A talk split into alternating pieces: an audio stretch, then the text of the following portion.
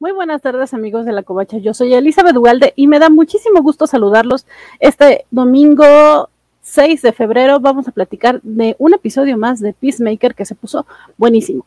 Empezamos. Uh, empezamos.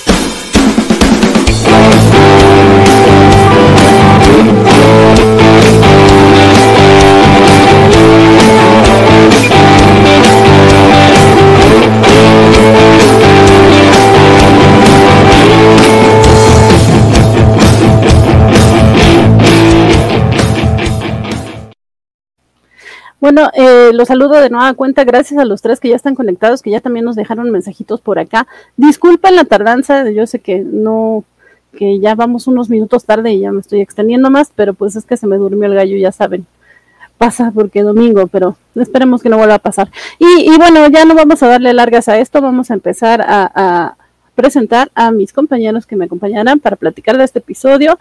Damos la bienvenida desde Durham, York a ¿Qué tal? Valentín García, desde acá, este, viendo, leyendo esta opinión del buen Escaguajo que dice que dijo Van que Peacemaker se puso buenísimo. Yo coincido con ella, sí es cierto. John Cena, la verdad, cada vez eh, más facetas y mejor actor. Uh, ¿A eso te referías, verdad, Van?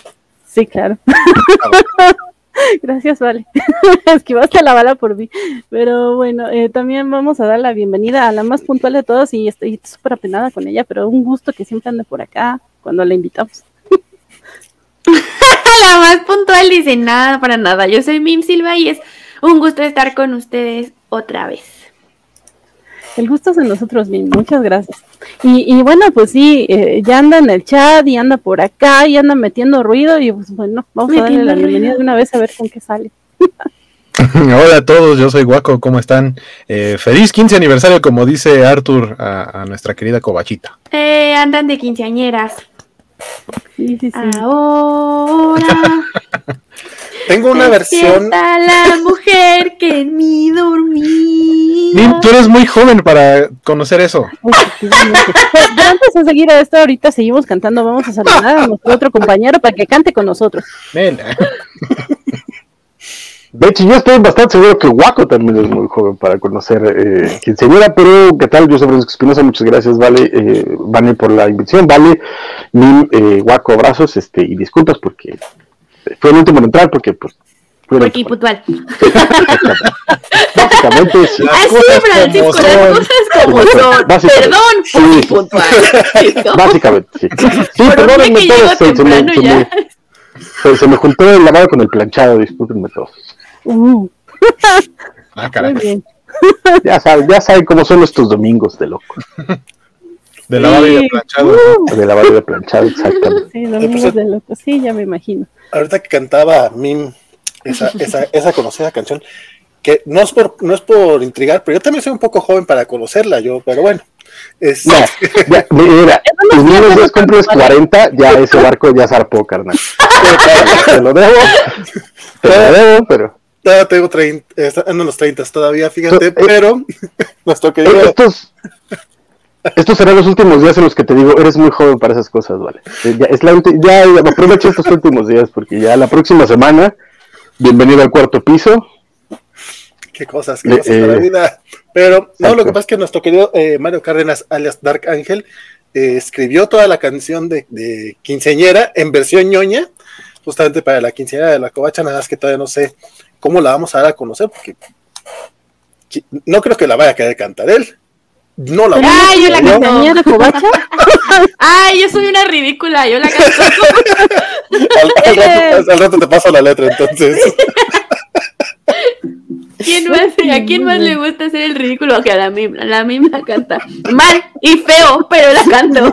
Ah, si a Mim le gusta hacer el ridículo, entonces también nos debe su cachito de video para el intro de De verdad que sí lo he querido, pero no me aprendo los pasos, amigos. Sí, o sea, sí lo iba a hacer. Yo, tampoco practiqué nada. Yo hice lo que aparecía en la pantalla. Si hubiera tenido tiempo de practicar, tal vez hubiera quedado un poquito Todavía puedo hacerlo, ¿no?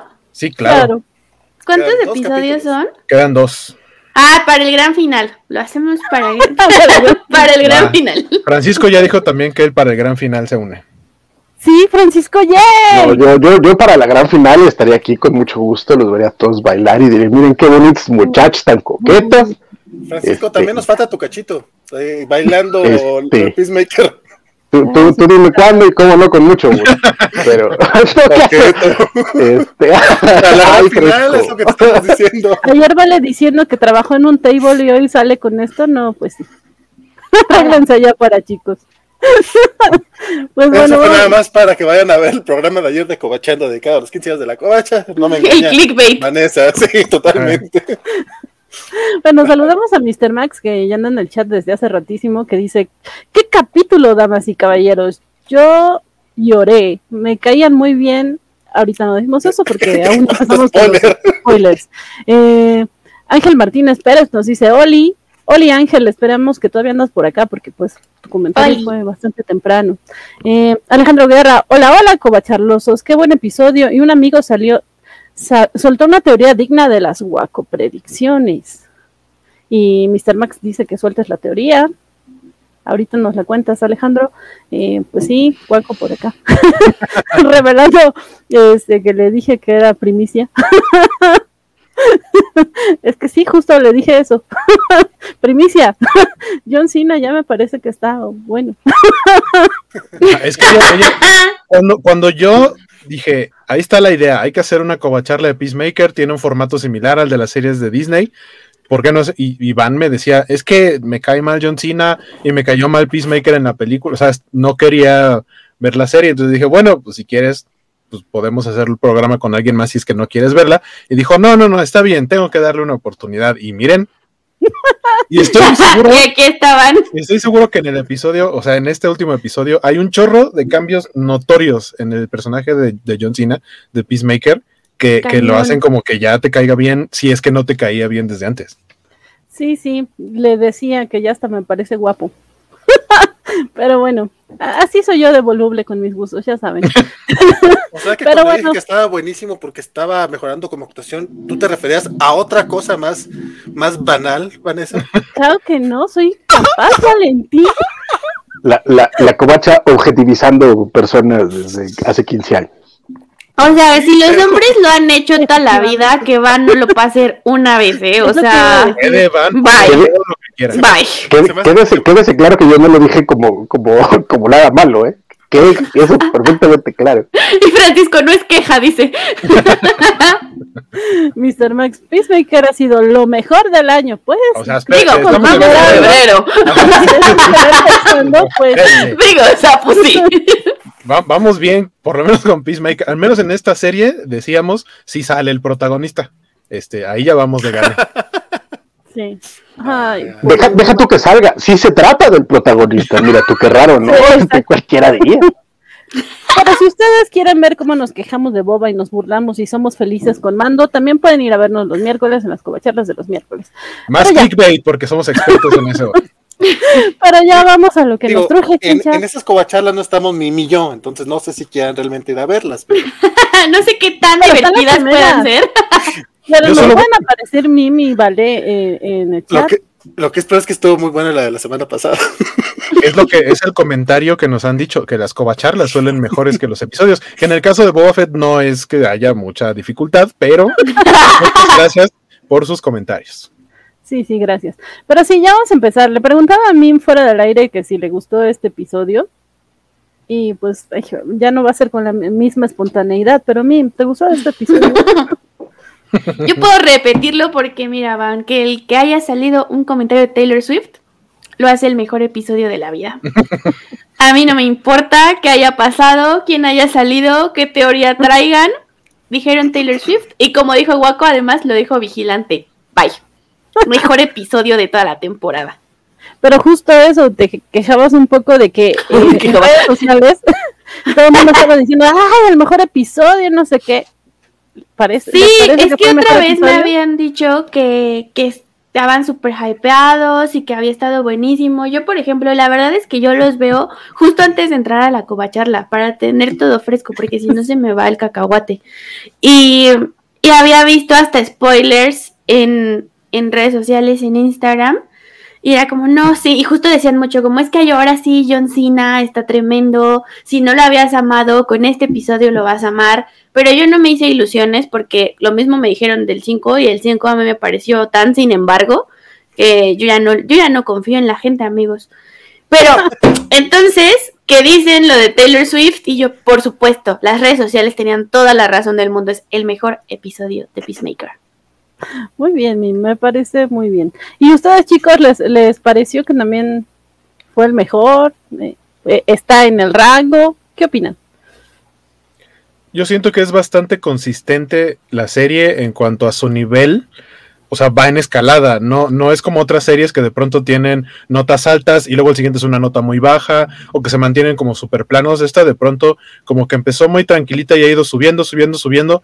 Eh, entonces tengo ahora sí debo decir que tengo expectativas para los últimos dos episodios. Eh, creo que están construyendo cosas bastante bien porque aparte, por ahí decía, ¿no? De, la teoría que existe ya quedando solamente dos episodios, se está como deshojando el tamal más o menos este, de buena manera.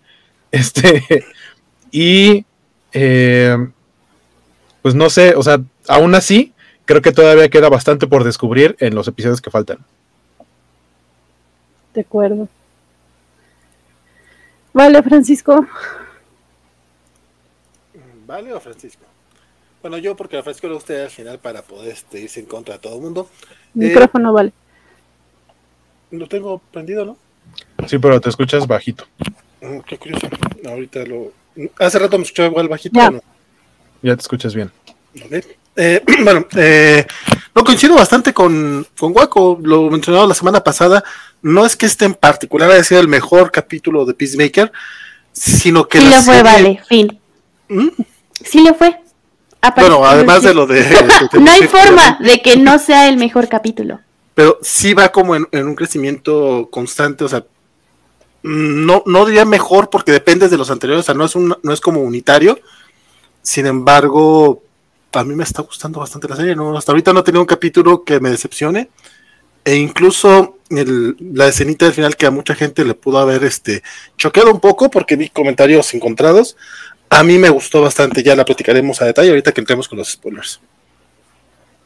Francisco. Sí, yo, yo considero lo mismo, que de nuevo lo mencionábamos la semana pasada, que como serie la ventaja que tiene es que va en un impulso, eh, eh, también me parece imparable hasta el momento, no veo, no veo cómo puedan fallar en los siguientes dos, creo que también, y esto va a ser raro porque aunque en el caso del libro de Boba pasa lo mismo, no, no tiene el mismo resultado, creo que en este caso beneficia de que todos los episodios los esté escribiendo James Gunn, porque creo que, que Gunn tiene súper claro a dónde quiere y cómo quiere llevar tanto al personaje como la historia, entonces cada episodio está escrito en la misma sinergia, en la misma, en la misma sintonía, o sea, casi puede ver a James Gunn escribiendo en un maratón de, de un mes, dos meses, toda la, toda la, la, saga.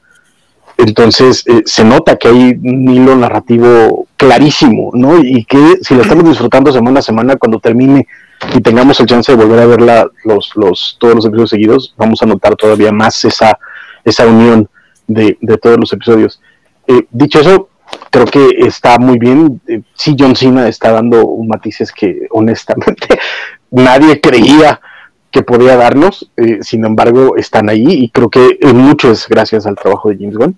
Y también que el, resto de los personajes se están, están creciendo, o sea, en realidad es toda una, una, una saga de, coral, a pesar de que seguimos estando contando la historia de Peacemaker, en este caso estamos hablando de un Anchor y eso es siempre, no es un Anchor, es... ¿sí es no, ¿Cómo se llama? No me acuerdo. Pero la idea es que son todos los que cuentan y está chido. Y, las vueltas de tuerca que tuvo. importan, además. Exacto. Es, Todos realmente te importan. No se siente como que un personaje u otro importa más. Y no solo eso, sino como que, que se sienta atascado. Como ha llegado a pasar en algunas otras producciones que al, al querer tocar todos los puntos de todos los personajes, luego se vuelve como too much, pero en esta no todo está equilibrado.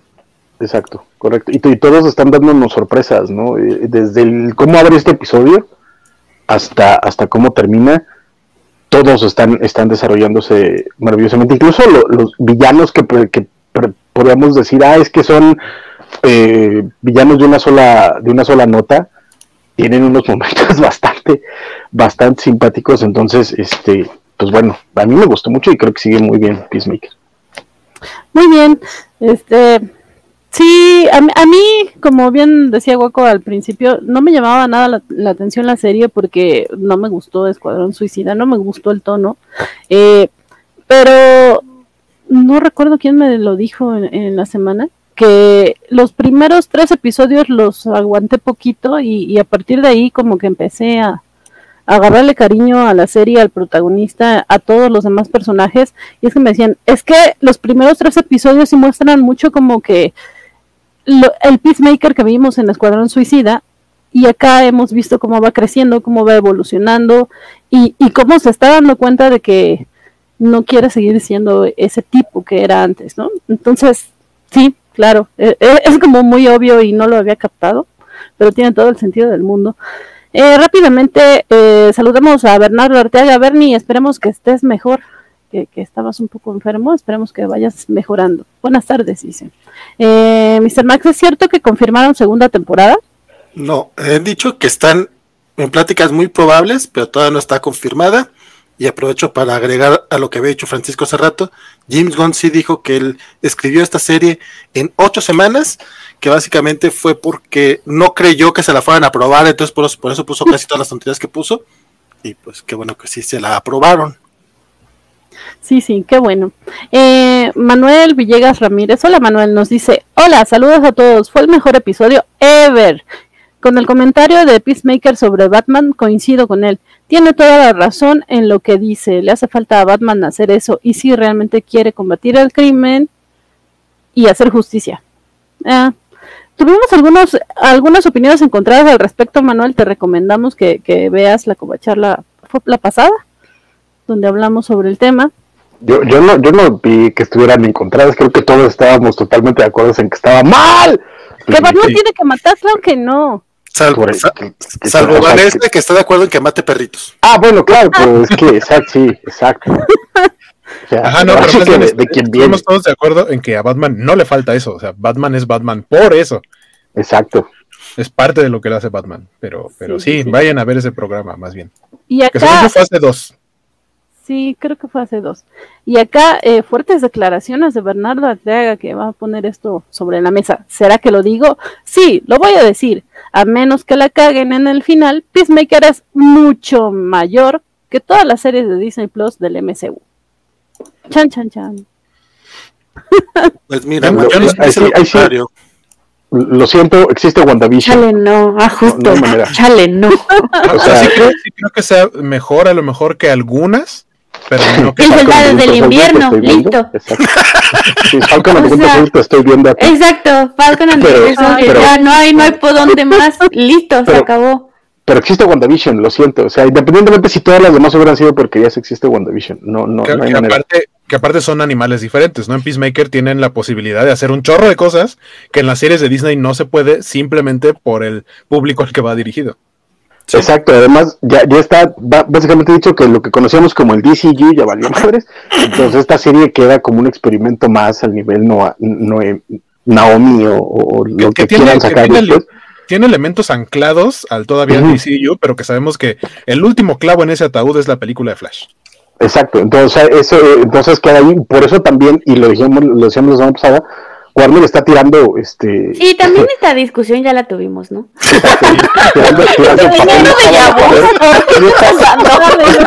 También ya la hablamos, ¿no? Claro, exacto. Entonces vayan a ver esos programas para que. No, pero sí creo que. Les, diríamos cuál, pero mejor vayan a verlos todos. Exacto, sí, totalmente, porque ya no sé en qué momento lo tuvimos, pero sí, ya también lo hablamos. Y recuerden que todos los programas de la Covacharla de Peacemaker ya están acomodados muy bonitos, muy coquetos en una playlist este, dentro de Spotify.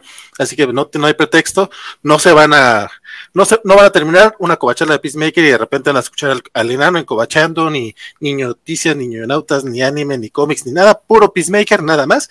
Pueden encontrar esa Spotify. Ah, igual ahorita en un ratito más la compartimos a través de redes sociales para que puedan escucharla desde el principio y ahí pueden, eh, son mucho más largas que, que, los programas, pero la verdad es que el cotorreo creo que pues, al menos nosotros nos divertimos, esperamos que ustedes también. Que ustedes también, sí, muchas gracias al líder supremo por, por acomodar tan bonito esas covacharlas. Es el responsable. Pero bueno, eh, rápidamente, porque ya nos estamos extendiendo para variar. Luis Juárez, entonces el mono de la hora de aventura es supremacista blanco. este, según yo es uno, o sea, es uno de los personajes de la, de aventura aparece en el diario, ¿no? De, de, Peacemaker. Según yo, a eso es a lo que se refieren. No lo vi. No, Pasa muy rápido, pero a lo mejor a eso se refieren. Si no, díganos ahí en el chat a, qué se refieren. Según yo es eso. Ah. En la, no, pero en la, debe estar en la portada, según recuerdo. En la portada, o sea, lo que decía ahorita de elementos que son todavía anclaje, en la portada, en la cubierta, está el logo de la Fundación Wayne, que es el mismo logo que utilizan en películas como Batman contra Superman. Ok, ahorita buscamos esa imagen de la portada para ver tal qué vez, Tal vez quiera decir que el diseño de, la máscara de White Dragon se parezca mucho a un personaje que sale en de aventuras, que son los seres cósmicos raros. Este, Dice el de la funda de almohada en la cabeza, el protagonista. Ah, el White Dragon. Es que todos se ponen fundas de almohadas. No soy tan conocedor de hora, de hora de aventura, así que no sabría decirles. Sí, no. Pero sí, o sea, White Dragon sí es supremacista blanco, sí. Pensé que ibas a decir que eras tan conocedor del Ku Clan. que espero, que espero también no seas muy conocedor, o sea, nada más. No, de hecho, probablemente mi mayor referencia es justamente Superman Smashes the Clan, que es un gran cómic. También saludamos a Axel Alonso que anda por acá. Saludos a la mesa. Este episodio está avanzando muy bien a todos los personajes. Eh, deja todo muy bien servido para los episodios finales. Maldito Tom Taylor que hizo progre a Batman y no lastima perritos en su Suicide Squad. Em, qué, buen, qué buen actor fue el policía malo. Como que me hizo reír con el ladrón de hamburguesas, nos dice Mr. Max. El, el Hamburglar también se me hizo un gran chiste. Y Milton Muñoz dice que está de acuerdo contigo, Francisco, que WandaVision es una joya, pero hasta el penúltimo episodio. Ah, tenemos muchos comentarios, chicos. Ahorita los sigo pasando porque si no, no vamos a arrancar. Entonces, pues sí, arranquemos con eh, un, un resumen para los que no vieron el episodio, para los que no se acuerdan, porque pues pasó el jueves y nosotros apenas vamos con la Waco reseña.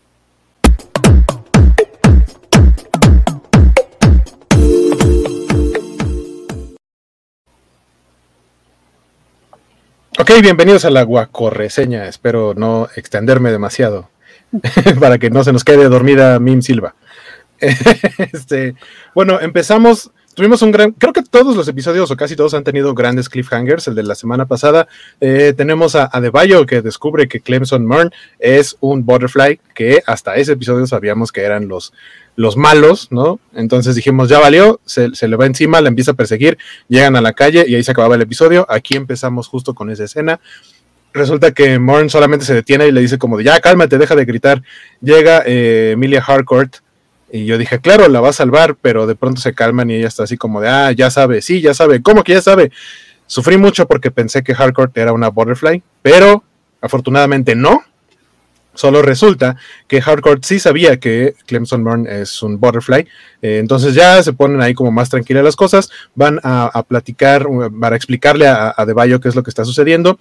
Hardcore explica que eh, le pareció raro que Mern no le pasara casi nada después de estar junto a una explosión eh, en los primeros capítulos y eh, pues total le termina sacando la sopa, le dice soy un butterfly eh, y lo que explica es que eh, originalmente lo que querían simplemente era vivir en el planeta, o sea, vivir como en paz, pero empezó a, separarse una facción de estos alienígenas diciendo que quieren conquistar el mundo. Entonces, que su líder es una reina y que es la butterfly que estaba en Goff, en el, en el senador o este político al que se escabecharon, que es la butterfly que tiene eh, Peacemaker en su frasquito. Eh, entonces dice, bueno, lo que estamos tratando de hacer es como evitar que, esta otra facción, la facción mala, vamos a decirle así, de las butterflies, eh, invadan el planeta Tierra. después de eso tenemos a Peacemaker siendo ejemplo en una clase para niños pequeños, niños como de 10 años, que, me parece una gran escena de, comedia. Todos los apodos que le pone a los niños, o sea, son agresivos, pero permisibles para una serie de este tipo. Eh, hay incluso un chiste de que una niña podría ser hija de Peacemaker. Este, en general es muy divertida la escena. También te habla un poco de, cómo él está. Él empieza a reflexionar, ¿no? De acuerdo a las preguntas que le van haciendo. Eh, pero bueno, esta escena es, de, pronto dije, ¿por qué está aquí? Pues resulta que fue como el tío de alguien, sabemos que no es tío de nadie, pero eh, fue como el tío de la hija del señor que trapea, que apareció en el primer episodio, que me dio mucho gusto volver a verlo porque la verdad es que es bastante simpático. Eh, después vemos que la policía finalmente libera a Oki Smith, el papá de Peacemaker, o sea, White Dragon, porque resulta que habíamos visto que eh, los policías, que debo decir que me recuerdan mucho al teniente Calloway, y a, su pareja en, la máscara, son creo muy similares.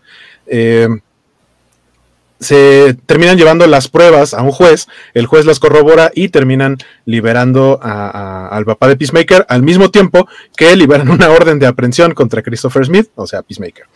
Eh, ah, bueno, ah, de todo esto llega la policía, eh, van inmediatamente a tratar de eh, arrestar a, Peacemaker, que está en su casita rodante. Peacemaker empieza a, recibe la visita de vigilante y empiezan a ver que eh, Goff, así le, así le llaman al alienígena, a la, a la, butterfly que tienen ahí, les empieza a hacer ahí un circulito de la paz porque trata como de comunicarse con ellos. Eh, también es una escena de comedia en cuanto a respuestas de sí y no, y vemos lo inepto que puede llegar a ser, lo tonto que puede llegar a ser Vigilante, que eso no quita que sea un personaje adorable. Eh, y pues bueno, cuando eh, finalmente están como tratando de conseguir respuestas, es cuando nos enteramos por medio del policía que le avisa a Morn, que trata de hablarle a Peacemaker, que no tiene su celular a la mano, como cualquier persona de más de 40 años y pues no, no contesta, entonces no sabe que la policía está fuera de su casa rodante, sin embargo lo logran localizar a través de Vigilante, que como persona joven, este sí tiene su celular donde debe estar, que es en su bolsillo, y eh, logran eh, escapar por el, techo, ¿no? Abren ahí una ventanita, se escapan para que la policía no los vea, pero para tener las manos libres, Vigilante se eh, pone con cinta al frasquito de la Butterfly. y yo desde ese momento supe que todo iba a salir muy mal, porque, porque, o sea, lo que él quería tener las manos libres, pero pues, ese frasco es muy fácil que se rompa. Logran salir de, la casa rodante, pero la, detective se empieza a dar cuenta de que hay por ahí movimiento, porque aparte Peacemaker le está echando chiflidos a, a.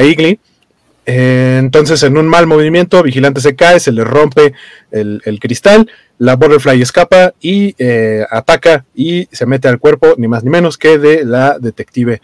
Entonces, de acuerdo a lo que supimos al principio del episodio, de que en el momento en el que entran al cuerpo de una persona, pues la persona se muere, ¿no? O sea, ya no hay manera de que, ah, te sacamos el bichito y ya eres normal otra vez. No, esa persona ya no más, o sea, ya se murió. Entonces, pues adiós policía, eh, lo que decían hace rato, que eh, les había dolido que, que, muriera la policía y vemos más adelante más cosas. Eh, Ah, dentro del, dentro del cateo que empieza a hacer la policía en la casa rodante de Peacemaker encuentra el diario, justamente este diario que no es de Peacemaker, sino que es el que puso a De Bayo en, el episodio anterior.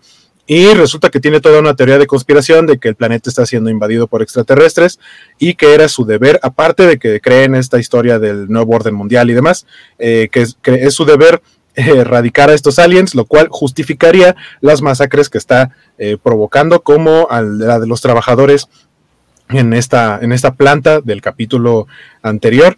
Eh, Peacemaker y, Vigilante empiezan a escapar porque los empiezan a perseguir los policías. Eh, por ahí menciona Arthur muy, muy acertadamente que gran momento de Igly, probablemente mi momento favorito de Igly en toda la serie, este, tacleando a los policías, en algunos momentos un poco más agresiva de lo normal, acá picoteando ojos y demás. Eh, pero bueno, logran finalmente escapar gracias a, este policía encubierto, al nuevo capitán que mandó Mern con ayuda de Amanda Waller.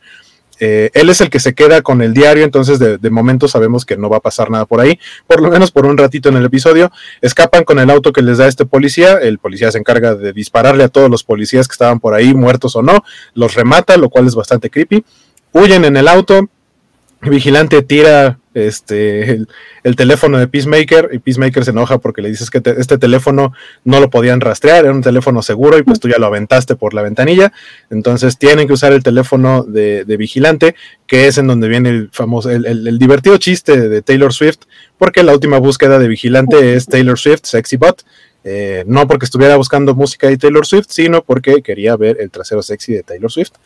Eh, de ahí proceden a llegar al cuartel donde están el resto del equipo y pues sabemos que todos saben que Morn es una butterfly, tienen mucha información y Peacemaker y Vigilante no saben nada, no les quieren decir nada. Peacemaker se enoja mucho con razón justificada de que no le quieran dar información porque los creen estúpidos, a lo cual proceden a, voltear a ver a Vigilante que está tratando de imitar a Igly, entonces Peacemaker dice, oh bueno, este sí tienen motivos, ¿no? Por lo menos en la mitad, pero ¿qué obtienes cuando haces un examen y sacas la mitad? Eh, y responde mal, ¿no? Así de una D, una F, ah, perdón, no sabía eso. Eh, pero bueno, el punto es que él se siente como... Él, él, de acuerdo al episodio anterior, él sabía que ya eran un equipo o pensaba que eran un equipo y aquí de pronto se encuentra con que no le cuentan cosas siendo como él el, no el líder, sino el que tiene que llevar a cabo, ¿no? La punta de lanza del equipo y no le quieren decir cosas y pues hay como, como un pleito. Eh, finalmente vemos que eh, la policía, ahora que ya es Goff, va a la estación de policía, utiliza su computadora para escribir ahí unas cosas en alienígena. Básicamente llama a muchas otras butterflies que llegan en sus navecitas en la noche, eh, las recibe y se las lleva al cuartel de policía, básicamente a, lo que a mí me pareció la mejor escena del episodio, no sé si de varios episodios, en parte por la musicalización, que el soundtrack está de lujo. Eh, y pues básicamente los butterflies eh, se empiezan a apoderar de todas las personas que están ahí, incluidos policías y también los reos. Procedemos a la escena en la que van saliendo todos de ahí, parecían como zombies sonrientes. Mencionaba alguien en los comentarios que, parecía como el efecto del gas del Joker totalmente. El policía y alguien también decía que, que, podría ser un Joker para una adaptación de Three Jokers. Totalmente tiene una risa de Joker, me parece sin necesidad de prostéticos. Eh, y lo cual hace, aparte todos llenos de sangre, hace solamente que todo eso se vea muy creepy, pero al mismo tiempo de que está sucediendo esto, vemos como el que ya está liberado, que es Oggy Smith, eh, llega con su, con su banda de supremacistas blancos. Eh, pues básicamente lo que quiere ahora Oggy Smith es matar a Peacemaker. Entonces hay más de un enemigo finalmente que va a ir en contra de Christopher Smith. Y tal cual como ceremonia del líder supremo, le ponen su armadura y todo, y vemos cómo, todo, todos se ponen sus, este, sus mascaritas estas tipo Ku Klux Klan. Eh, y pues bueno, de ahí eh, solamente... Ah, bueno, llegamos a una escena en la que, en la que Peacemaker eh, bueno, Harcourt le estás, le firmando o más bien poniendo una, una palomita de la paz en un arma que va a tener que usar Peacemaker porque ya van a ir a, a buscar eh, de dónde sacan el, porque mencionan que tienen una vaca, o sea, alguien que produce el juguito este para, para aliens. Eh, eso es lo que van a tener que hacer. Sin embargo, eh, llegamos al momento en el que, pues como el ahora, el que antes era el policía encubierto de parte del grupo de, Peacemaker, que ahora ya es una butterfly, pues saca el, diario, lo expone ah, públicamente y ahora todos los policías y básicamente en todo el país están buscando a Peacemaker por ser un terrorista prácticamente. Y eh, pues ahí acaba el episodio y se quedó muy suave. A ver cómo cierra esta historia. Muy suave, no sé si suave sería la palabra, pero muchas gracias, Hueco. Y creo que este episodio eh, hizo que la gente en el chat se acordara de los traseros y acá Mr. Max quiere que Mim lo golpee porque dice, Taylor Swift trasero, ¿tiene trasero sexy? Yo digo que no. Yo la verdad es que no sé. Mim nos podría decir mejor al respecto porque ella es la experta en Taylor Swift. Eh, dinos, Mim. pues sí, yo desde que leí ese comentario fue como voy a hacer caso omiso porque no me quiero enojar hoy, es domingo. Yo, ¿ya Mr. Max? No Muy tranquila, muy cada quien sus gustos, total. Yo creo que si Taylor Swift le quisiera dar su trasero a Mr. Max, yo, diría, creo que no diría que no, pero pues le gusta opinar, ¿no? Es un gran Entonces, yo no voy a decir nada, yo les puedo hablar de la discografía y pues ya, listo. Y Sigamos con... yo básicamente remito a todos al lema de mi casa, entonces... Ah, ya. es un gran lema. El lema de casa para estas ocasiones. Planeta dice, ninguna mariposa entró a los humanos por otro lugar. Yo pensé que sí lo iban a hacer, o sea, incluso cuando la escena es en cámara lenta, yo pensé que sí lo iban a hacer. Y de pronto fue como, ah, no sucedió. O sea, ni siquiera como de, ladito o a través de un, este, de un cristal así opaco que no se viera como la silueta. O sea, no lo hicieron, dije, se les fue una oportunidad, pero de todos modos la escena está muy chida. Nos dice Romano yo, yo creo que seguimos teniendo chance en los siguientes episodios porque quedaron muchas mariposas, mano. Había más mariposas que policías, entonces chance, chance tendremos. Resumen del capítulo, cría Butterfly y te sacarán un ojo. Fíjate que, que a mí lo que me llamó la atención, yo cuando eh, vi que eh, Vigilante se ató a la, a la, mariposa a la espalda, que más que mariposas parecen polillas, güey, pero se la ató a, a, la espalda, yo creí que el, al que iban a poseer era Vigilante, la verdad, y eh, afortunadamente me equivoqué, me sorprendió más lo de la policía, y que además fuera toda una invasión a la, a la policía de, de, del pueblito este, está bastante chido. Que fue una gran escena, como dice Guaco. Pero volviendo al principio, ¿qué, qué impresión les dio esto de Haircut? Eh, ¿les, ¿Les gustó cómo manejaron eh, la revelación de Morn? Sí, a mí sí. Sí, totalmente, porque creo que además lo que me gustó es que no hicimos un grand think de esto. O sea, fue rapidón, te explicamos qué está pasando, fue una revelación muy fluida, sin caer en el drama de, oh no, entonces es, hay que guardar el secreto. Es como, no, güey, ya todos sabemos. Gracias. Ajá, lo, o sea, move on, move on. Lo cierran, lo cierran con Economos, porque aparte lo cierran con un chiste, con así de quién más sabe, Economos sabe, pero como no quiere tener que decirle mentiras a Waller, cuando se le menciona solo se tapa los oídos. Y, y, y ya.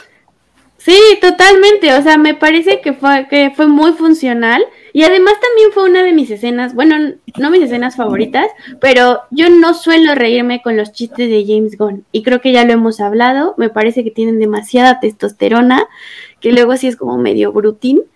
Pero esto y la, el momento con los niños me pareció tan gracioso, me reí tanto, o sea, cuando le dice como, le dice, ah, o sea, la, la líder es una mujer, y él como, pues sí, tiene vagina, y ella como, ¿y cómo se llama? Y ella como, pues es que nosotros no le ponemos nombre a nuestros partes sexuales, y yo como, güey, sí. sí es muy chistoso.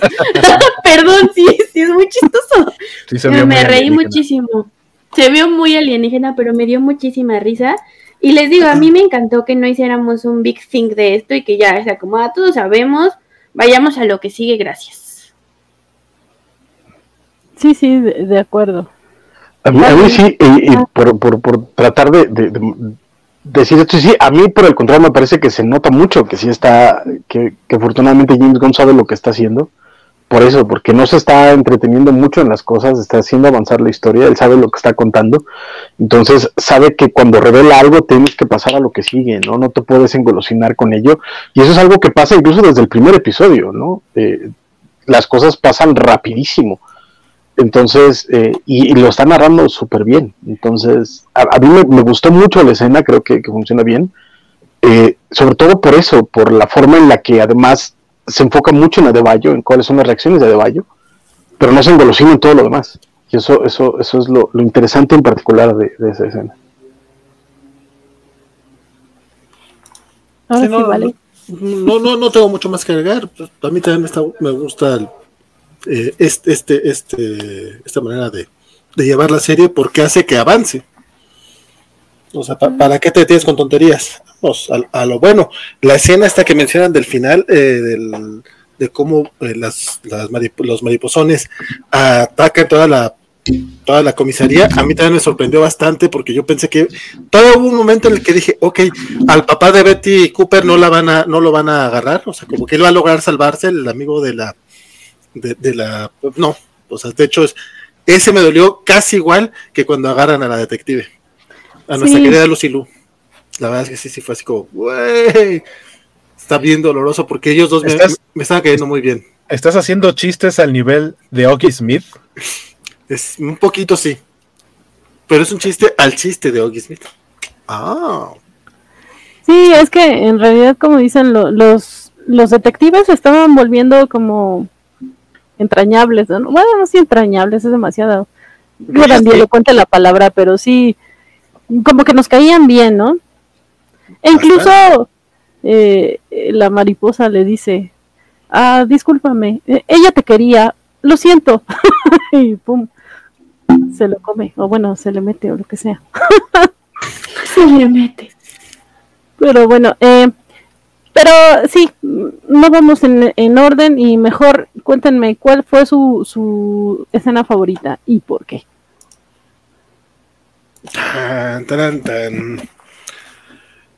Yo creo que justamente esa caminata de zombies al final se me hizo terrorífica y emocionante por, por lo que viene. Sí, que quiero, quiero ver cómo, cómo, va, cómo va a salir Peacemaker de su equipo de esta si es que sale. Porque aparte no estoy seguro que vaya a salir bien.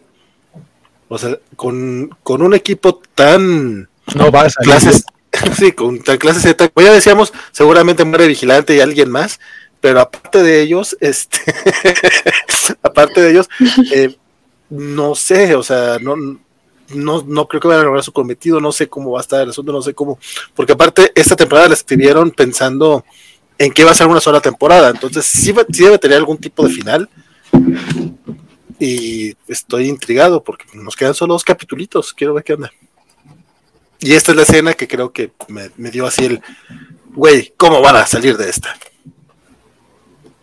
Sí, eh, esto, de, como decía Arthur, de, de la risa creepy, sí, fue así de, diablo, como una sonrisa te puede provocar cierto terror, ¿no? Que pues viene de este momento en el que nos dicen que cada, cada persona sonríe de manera distinta y que aprender a sonreír es, es diferente para cada mariposa, pero según que cada cuerpo nuevo que habitan, esa parte se me hizo muy curiosa. Sí, pero después tenemos esta escena, ¿no? Sí estuvo muy bien justificada esta escena con, ese comentario que dices, ¿vale? Pero funciona muy bien para, pues, para todo. No, está de terror, está de terror. y Luis dice que van, eh, que van a salir, pues a balazos. Así es como, va a salir, como van a salir de esto. Eh, pero a nadie le gustó muchísimo más de lo simpático la de la de la escuela. Ajá, a mí, justo, yo iba a decir eso. Yo la verdad es que no soy tan de, de, de zombies y de cosas creepy y esas cosas porque me asustó. Pero, pero a mí me gustó mucho la escena de los niños por todo lo que representa. O sea, aparte de que es graciosísima, es todo, o sea, en todas las covacharlas, ustedes han este, hablado mucho de cómo el humor de James Gunn es muy bien pensado. Y hasta ahorita yo pensaba, o sea, sí, pero termina en tontería siempre. O sea, o sea, sí, pero, pero sigue siendo... Los dejo que piensen eso, pues ya cada quien. sí, yo como, ¿quién soy yo para opinar, verdad? ¿Quién soy yo para decirles lo contrario? Ustedes sean felices. si eso les gusta creer, está padre. Pero pero siempre me, o sea, siempre me había parecido que tenía mucha testosterona y es algo que ya había dicho y que pues ya lo repetí otra vez. Y con esa escena dije, esto yo creo que es a lo que todos se refieren, en el momento en el que no solo, justo lo que decía Guaco, está usando como burlas que son como subidas de tono en un pensamiento progre, pero que terminan de empatar con el tono de la serie, pero que además son graciosas y que aparte de todo eso remata en un momento en el que el personaje termina como pensando más sus actos. O sea, además que esta escena que es tremendamente graciosa ayude al personaje principal a evolucionar su pensamiento y su perspectiva de la vida dentro de su universo. Puta, o sea, yo dije, claro, claro, James Bond, si es así esto, sí me gusta muchísimo. Entonces, por eso, o sea, lo de los zombies, qué padre, porque ayuda a, bueno, que no son zombies, pero, los zombies que no son zombies, que ayuda a que sigamos enganchados y que ayuda a que la serie siga avanzando dentro de su narrativa, pero el que algo tan, tan chiquito, porque además la escena no dura casi nada con los niños y que además también sea una cosa de con niños, que es un elemento precioso el que usara a niños que no tienen filtro, que no se detienen a preguntarle como tonterías y que él además se intenta poner a su nivel, pero los, o sea, los niños es como, güey, somos niños, no pendejos. o sea, Comper, lo que le contesta este niño de porque puedo verte o puedo ver a través de ti o puedo leerte una cosa así es como, claro, claro, o sea, no subestimen la infancia. son niños y ven muchísimo más cosas de las que nosotros vemos. Entonces, a mí me parece una joya de escena en un sinfín de cosas. Y pues ya como para rematarle, además, este Van nos muestra lo bueno que está Peacemaker con sus músculos. Entonces, 10 de 10 la escena. A mí no me, a mí sigue sin gustarme John Cena como en ese sentido, pero pues 10 de 10 hay algo para todos en ese momento. Que fíjate que, a, mí, a, mí, más que una escena en particular, lo que me gusta mucho, lo que me gustó mucho el episodio fueron las escenas con Peacemaker, donde Peacemaker se, se, se, empieza a vulnerar. La parte de la escuela me encantó, la del piano me, me, me, me pudo muchísimo. Cuando le dice a Hardcore, bueno, cuando Hardcore se vulnera ante él, le dice, me llamo Emilia, y él termina revelándole que ya, creo que tal vez ya no quiero matar gente, o sea, creo que algo está pasando dentro de mí que ya no soy la misma persona, es poderosísimo, y, y, y James te lo ha sabido llevar, incluso momentitos random como cuando tira el, el, el, el celular eh, vigilante y lo que le termina doliendo a Peacemaker es que tenía unas fotos de Iggy bien bonitas en el celular y que son irrepetibles y es lo que le le ha pasado? Sí. pero es como de, güey, mis fotos de Iggy, güey. Pero- de mi cuate. El, remate, el remate de, pero existe la nube. No sé qué carajos es la nube. Sí, La sí. nube sucedió mientras yo estaba en prisión. Son, son, pero son esos momentitos. Y había, leía, leía en, en el tweet de, de, de James Gunn que y, esa, y, y fue así como, como este momento de, de, de darme cuenta de lo que ha estado construyendo a lo largo de, la serie, porque alguien le mencionaba a él que tal vez hay una escena donde Vigilante como que lo quiere abrazar y él dice, no, güey, quítate, no, que parte de la razón por la que odia tanto a Vigilante es porque Vigilante lo adora. Y el- la razón de eso es, eh, es lo que dice James Gunn, que, que inconscientemente para Peacemaker es como, como Groucho Marx, que no quiere pertenecer a un club en el que él lo quieran de miembro.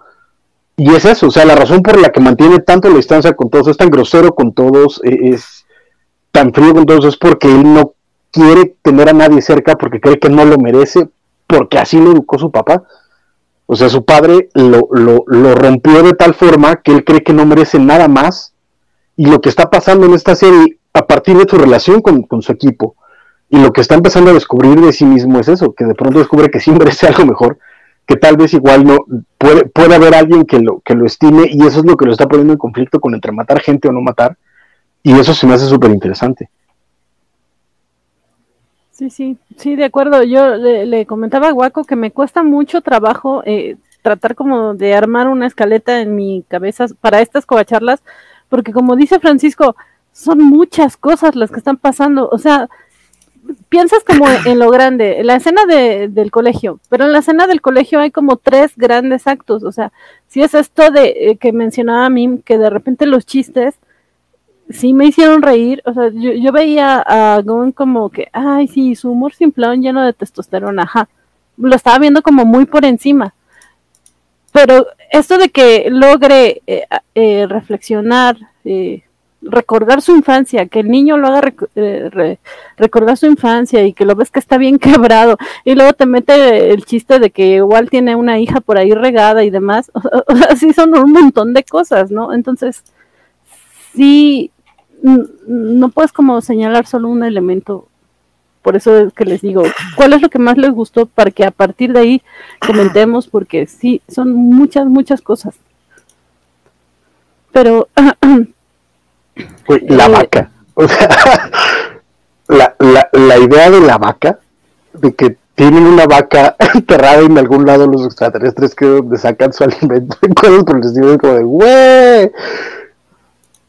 Pero eso Yo- tiene sentido y al mismo tiempo es ridículo y al mismo tiempo habla de los personajes. Es, es, tiene un lugar es complejo. yo creo que, que, que esto de la vaca es como, yo creía que era como metafórico. o sea, la verdad es que no me imagino una vaca realmente. Las vacas no dan leche. Pero, no sé, a lo mejor sí es una vaca extraterrestre, no tengo idea.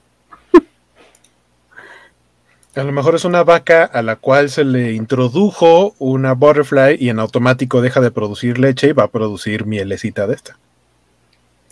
Pero si ellas autoproducen leche, entonces como para qué, ¿por qué necesitan una vaca y una fábrica? O sea, no tiene sentido. Pero vale, te veo muy serio. No, bueno. Porque está poseído por una butterfly. ¿Eso pasa? Que, por ahí nos, nos, ponían en los comentarios justamente eso que la teoría, nos decía Alex, que le expusieron de, me parece que alguien le dijo que, que estudia cine, que ahí está. Eh, Alejandro Guerra, un amigo que estudia cine, me dijo una teoría bien buena del intro de Peacemaker. Fíjense que en el intro, solo Vigilante, el conserje y el vecino muestran expresiones variadas, los demás están serios. Eh, yo, para empezar en esta primera parte, descalificaría un poquito porque Vigilante trae la máscara, entonces no se le ven las expresiones. Pero bueno, dice, los demás están serios, así como cuando los poseen los Butterflies y viendo que la policía y el detective terminaron poseídos y Mern, igual, uy, Mern, ya sabíamos, igual quizás se confirme. ¿Y quién, está, quién más está serio en el intro? Eh, pues todos, o sea, todos según yo están como en plan de no hacer gestos. Que, que en parte salió desde el primer capítulo el, el como chiste o decir, ¿cómo demonios filmaron esto sin morirse de risa? Por eso salió, porque todos están súper serios. ¿Cómo demonios filma este, John Cena todo lo que filma sin morirse de risa? La verdad es que yo sí, sí, le tengo un nuevo respeto a John Cena porque en serio que... Véanlo, véanlo aguantarse la risa. Ya les había dicho, eh, en el Twitter de James Gunn hay un clip del detrás de cámaras donde tienen amarrado a Vigilante y lo están, este, y lo están interrogando, Goff. Está, ah, no es cierto, es este Judo Master. Eh, y hacen el chiste de que un Wookiee tiene dientes en el asterisco. Ese fue ese chiste que fue improvisado, o sea, ves tal cual a John Cena aguantándose la risa y, así como de, ok, ok, ok, ja, mm, mm". y ya. Eh, la verdad es que creo que lo ha hecho bastante bien. Y esta escena en donde toca el piano que mencionaba Francisco también y, que creo que es mi favorita, justo por la vulnerabilidad que muestra, eh, estaba leyendo que, que sí tocó el piano realmente.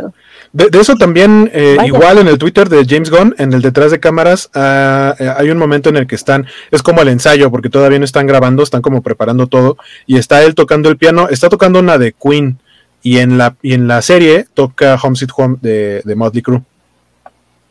Sí, sí, vaya, vaya. Resultó una estucha de monerías este hombre. Y, yo a John Cena jamás en la vida lo hubiera visto tocar el piano, porque miren, yo creo que mis dedos son gorditos, él tiene dedos de Cheto Puff y toca muy bien el piano. Van como de, miren quien lo viera, se ve tontito y todo, Exacto. Yo, yo no sé, pero desde acá quiero mandarle a Henry Cavill un mensaje. Cuídate porque tienes competencia. aguas, Henry Cavill, sí. Sí, ¿verdad? Ya me estoy proyectando demasiado, perdón. Nos dice este, Luis Juárez que, que esto de lo de las mariposas, la vaca es como la cosa en Futurama que produce el refresco. El sperm. Y Jorge Arturo está de acuerdo contigo que yo al principio cuando mencionaron la vaca pensé que era una butterfly dentro de una vaca. No, yo de hecho siempre he pensado justamente lo que dijo ahorita Luis. Perdón. sí, lo que dijo, mm. vale. Pero, pues, pues sí, ya, ya veremos. La verdad es que para mí hay muchas cosas como inverosímiles en esta serie y a la mera resulta que sí son. Entonces, pues sí, todo puede pasar. Pero todavía faltan cosas que se revelen. Ya vimos en, en su flashback que sigue teniendo broncas con lo que pasó con su hermano, como que cada vez vamos viendo qué fue lo que pasó, pero no nos queda totalmente claro. Eh, aquí me da la impresión de que es que ¿qué, poderes tiene Peacemaker? Porque dice, ¿cuál es tu historia de origen? Le dice el niño y se remite a ese momento y, podría decir, ahí se desencadenaron sus poderes, pero ¿qué poderes tiene? Aparte de ser medio sope. Pues es que, pues es que tal cual él lo, lo, explica, pero al inicio de Suicide Squad, o sea, en el momento en el que lo describen de igual manera que a Bloodsport. Y dice, yo hago lo mismo que tú, pero mejor. O sea, no tiene superpoderes, pero es muy bueno por el entrenamiento militar que tiene. Y además ahí, o sea, yo tengo entendido que se desata su poder de de querer salvar y de justicia, ¿no? O sea, como que ahí también se le desencadena el, el chipcito como de querer salvar a la gente. Pues, pues sí, sería algo así como voluntad, pero entonces no sé, no sé. a mí no me convence eso. Ah, ah, por acá, no, no, ahorita les busco quién lo dijo, pero había alguien que decía que... Déjame, déjame nada más entender, déjame nada más entender, o sea, a ti no te convence que ese sea el origen de Peacemaker, pero sí te convence que maten a los padres de Bruce Wayne y ese sea el origen de Batman. O sea, no, no más como, no más como, como para ponerlo en una balanza. Ok, sí, me acabas de matar, sí. Sí, es que yo estaba diciendo, sí, no, no tiene superpoderes y fue su motivación. Pero es que acá en el caso de Peacemaker no me parece como que tan viable que haya sido como una motivación. O sea, mató a su hermano. ¿A qué lo motiva? Pero es que no fue su hermano. ¿Qué, qué es lo que pasa en esa escena? Según yo sí, ¿no? Bueno, no es su hermano. ¿Qué, pasa, ¿Qué pasa en esa escena? Es su, papá, es su papá diciéndole, ¿qué hiciste? Pero justo el que mató La motivación es la culpa. La motivación es la culpa que le, que le inculcó su padre a partir de ese momento. Sí, la motivación de Peacemaker para ser superhéroe, entre comillas, es eh, hacer, o sea, es que su papá esté orgulloso de él. Es nada más. Y su papá tiene esta visión torcida, como todos los supremacistas, de que están haciendo un bien. Él cree que está haciendo un superhéroe eh, al, erradicar lo que a él le parece que es inferior o lo que es malo. Y fíjate que incluso ni siquiera es hacer que el padre sea esté orgulloso de él, es que su padre lo perdone que es todavía más, más, más poderoso. es, el papá diciéndole, ¿qué hiciste? Y a partir de ahí, todo el tiempo, todas las interacciones que hemos visto en, la serie con él, es él tratando de, buscar que su padre lo perdone y lo, vuelva a ver como un ser humano, que sabemos que no va a pasar porque obviamente no ve a nadie como un ser humano. Incluso a sus compañeros blancos los ve exclusivamente como armas, y es también lo que se ve en la escena con, con los supremacistas en este episodio son soldados. O sea, de hecho, el paralelo que existe entre los supremacistas blancos y los mariposos en la, en la comisaría es lo mismo. Es exactamente igual. Ok, sí. Mr. Max también tiene una idea parecida, que eh, eh, más que origen lo ve como la vez que se rompe y bueno, se complementa con lo que acabas de decir, Francisco, que es como el origen no es la culpa. Ok. Sí, la verdad, eh, sí, yo soy bien honesta, sí leo a James Gunn muy por la superficie y ya después, ah, claro, no estoy para nada en su, en su mood y me cuesta trabajo cacharlo, pero qué bueno estas cobacharlas porque así le entiendo mejor a la serie. pero, eh, pues sí, eh, pasa esto de, vamos dándonos una mejor idea de su origen y luego viene esto de con vigilante ¿Qué, sentimiento les causa de Bayo? O sea, ya vimos que, que sí, definitivamente esto no es como un equipo, no es como un grupo, pero de repente pareciera que sí, pero sí está fragmentado porque hay secretos. Pero la de los principales secretos es ella. Eh, ya Francisco decía, no, no se va a poner a, a, tratar de escribir un personaje que no sabemos para dónde va. Pero bueno, ¿qué, qué, qué sentimiento les genera? Que por acá decían que hay algunos que piden que no se muera nadie más que, bueno, menos ellos, e, ella y Vigilante, y luego hay quien dice que casi la odia y luego no. Es que ella, ella pecó de inocente durante todo este tiempo. Y justamente este último episodio es en el que se está dando cuenta de lo culé que es su mamá. ¿No? desde el momento de que no le podemos decir a Waller, ¿por qué no? Porque ella no, o sea, es que ella no sabe nada, ella no sabe que Murray es un butterfly, y le dicen, no puedes confiar en Waller. Y ella así como de, pero es mi mamá. Pero en el momento, al final del episodio, en donde se revela lo del diario y todo eso, y cómo básicamente ya expuso a Peacemaker como un supremacista blanco racista que está siendo perseguido por la policía, cuando la verdad es que no lo es, ella ya lo conoce y ve que es un buen tipo, es como, ¿qué es lo que hizo mi mamá?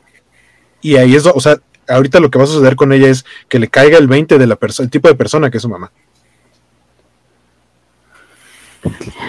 ¿Y, qué opinan de esta teoría de, del amigo de, Alejandro Guerra? ¿Qué, ¿Creen que realmente veamos ahí a más mariposos dentro del grupo? Creo que estaría muy, o sea, sí creo que estaría muy loco que la mayoría del equipo vaya a quedar eh, eh, poseído por las mariposas. O sea, sí creo que a lo mejor alguno o algunos aparte de Morn, obviamente, pero los demás, o sea, que todos terminaran porque todos están serios, o sea, tendríamos que analizar bien otra vez el intro, pero, pero yo siento que tendrían que ser todos y sería un final muy raro de temporada.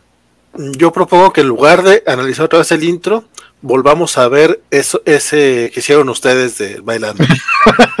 Pero en lo que llegamos a eso, no sé, o sea, sí creo capaz a James Gunn de sacrificar a todos sus personajes, este, sí le sirve en la historia también. Este, a pesar de que aquí, justamente en este programa en particular, en los anteriores creo que no se habían ido tan a, la yugular, mi querida Min y mi querida Elizabeth, a decir así totalmente que no, pues James Gunn, puro chiste de penes y de pedos y todo, y básicamente, yo, ok, no digo que no tenga ese tipo de humor, pero sí, sí considero, a lo mejor así inteligente va a sonar muy, muy mamerto, pero sí creo que, que el, eh, todo lo que le hemos visto a James Gunn hasta ahorita, o al menos incluso ese, ese pequeño chiste de que no sé si fue para College Humor o para cuál que era este, el, porno, eh, el, porno PG-13, eh, un, cortometraje que hace que llega esta Carmen, no, no es Carmen Electra, es esta, ah, es una de las pornos famosas, esta de los ojos rasgaditos, papetona, no conozco nombres de pornstar, perdónenme ustedes, pero que básicamente ya que le arreglen un auto y es James el, el mecánico, que dice, no, pero es que tengo que arreglarte el mofle, el mofle, y lo te refieres al mofle, te refieres al, no, no, ¿qué te pasa? Pues me refiero al, bueno, es un chiste muy gracioso, pero lo que voy es que incluso es, ese cortometraje bien bobo, que sí maneja chistes este, de Pérez y de todo el rollo, pues, trae un poquito de, de capas que no se me hace tan, tan basicote. ¿A qué va con todo esto? A que, a que si llega a sacrificar a sus personajes, no dudo que sí lo llegue, que, que sí se atreva a hacerlo, pero tampoco creo que lo haga de manera gratuita. Dicen que es Sasha Grey, la actriz que. wow, en automático, como cuatro personas que son Sasha Grey. Fue, lo mismo que yo pensé, o sea, fue como, wow. O sea. estoy profundamente orgulloso de nuestra audiencia profundamente orgulloso. De... Yo estaba esperando que se balconearan unos aquí, pero bueno. Y debes estar decepcionado de mí porque... sí, totalmente, no creo que sea algo de orgullo, pero pues bueno. Cada quien supongo que son diferentes épocas en las que vivimos. Este... Scott dice, shame on you, ¿no conoces nombres de, de pornstar? No. Dije Carmen, no, pero creo que es como 10 años antes. Tú sí. Bernardo ya vino a decir también, yo también pongo mi granito de No, yo estaba pensando, estaba pensando en esta chica que fue tendencia la semana pasada en Twitter, que andaban diciendo que estaba muerta, y por pensar en ella se me ah. fueron los nombres de las demás. Ella, ella, la de la semana pasada es la que ha salido en notas diciendo que, que es una importante matemática y así. Sí, sí, sí. Mariana, ah, no, perdón, es, perdón, estoy pensando en otras cosas. bueno, continuemos. Pues tú pusiste el tema en la mesa, vale, hiciste que ya se me borrara el cassette. no, no, no, yo... yo el cassette. hablando de vivir en otras épocas. Ajá, ya podemos decir como de, ah, se borró, se borró la nube. Por Dios, no, Exacto. Sí, la nube, se me borró la nube, claro, sí. se me perdió el disco. Mía Califa, sí, ella, Mr. Max, gracias.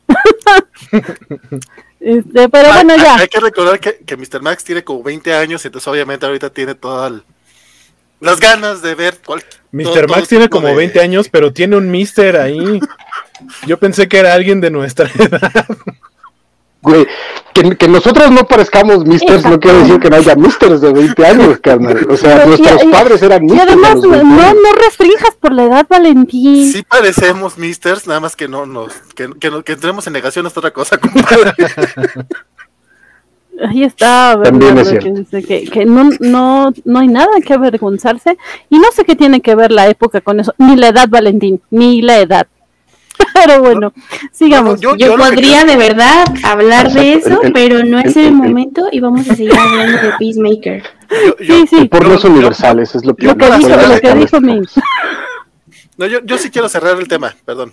O sea, no, no considero avergonzarse de ver porno, pero ver porno que es producido involucra muchas cuestiones de trata de blancas, son cosas muy feas. Entonces, mejor consuman el que es amateur, el que es bien bonito. En Twitter hay muchísimo. Luego les paso unos este, el, amateur, el amateur es todavía peor porque involucra falta de consenso. Exactamente. No, no, los casos porque son videos que se filtran en la red no, el y que, no tienen el consenso de la gente. El que, el que son personales, que es, la, que, que, es, que es ella la que está subiendo cosas de contenido. O sea, OnlyFans. Yo no pago, pero sí. Sí, vale. Sí, vale. No, no, no, no, no te estás ayudando, Valentín. No, no, estoy ayudando nada esta plata. Desde, Estás, desde lo de Whoopi Goldberg, exacto, Sí, vas, vas, vale, te vas mal, banear. tío, hermano. con cuidado, vale. Por, por- por eso me van a bloquear una semana, yo, yo lo sé. Pero bueno, justo, creo que retomando tu punto, vale. la idea, la idea es justo que, que James Gunn, eh, de principio, no sé si a todas las mujeres o a, a muchas mujeres no- nos, sí, su humor de repente nos parece un poco Como se pasado, está poniendo rara, dice Incómodo, pero Cómodo, guaco. ¿no? Es que creo que es soso. Es tan básico como de Ajá. vamos a decir pene. Y entonces Sí. todos se ríen. Y es como, ja, ja, ja, básicamente, y, y sí, perdón, chicos, perdón, pero sí es así como, de, Eso "Ay, fue Mark Webb. se están riendo de, de chistes de secundaria. es así de. El otro día que, que Francisco, que yo estaba diciendo que, que Haircut me cae mal porque de repente se me hace así como que siempre anda con cara y que Francisco la describió bastante bien de, pues es que yo la entiendo porque tiene que aguantar esta bola de entonces yo, diablos. me cae mal porque me proyecto. entonces, sí, Ya vieron que Van tiene que aguantar a esta bola de... no, no, Sí, no, eso fue lo que yo escuché. Eso fue lo que acabas de... No, no, no. Yo tengo muchos amigos hecho- hombres que hacen ese tipo de. de, Ah, de- Acá, acá, acaba de sonar a yo tengo muchos amigos de color, yo tengo muchos amigos gays. O sea, básicamente es lo mismo. O sea, solo le quita el idiota a todos, pero tengo muchos amigos. Ay, no, era como, ¿cómo creen? Yo me junto con hombres.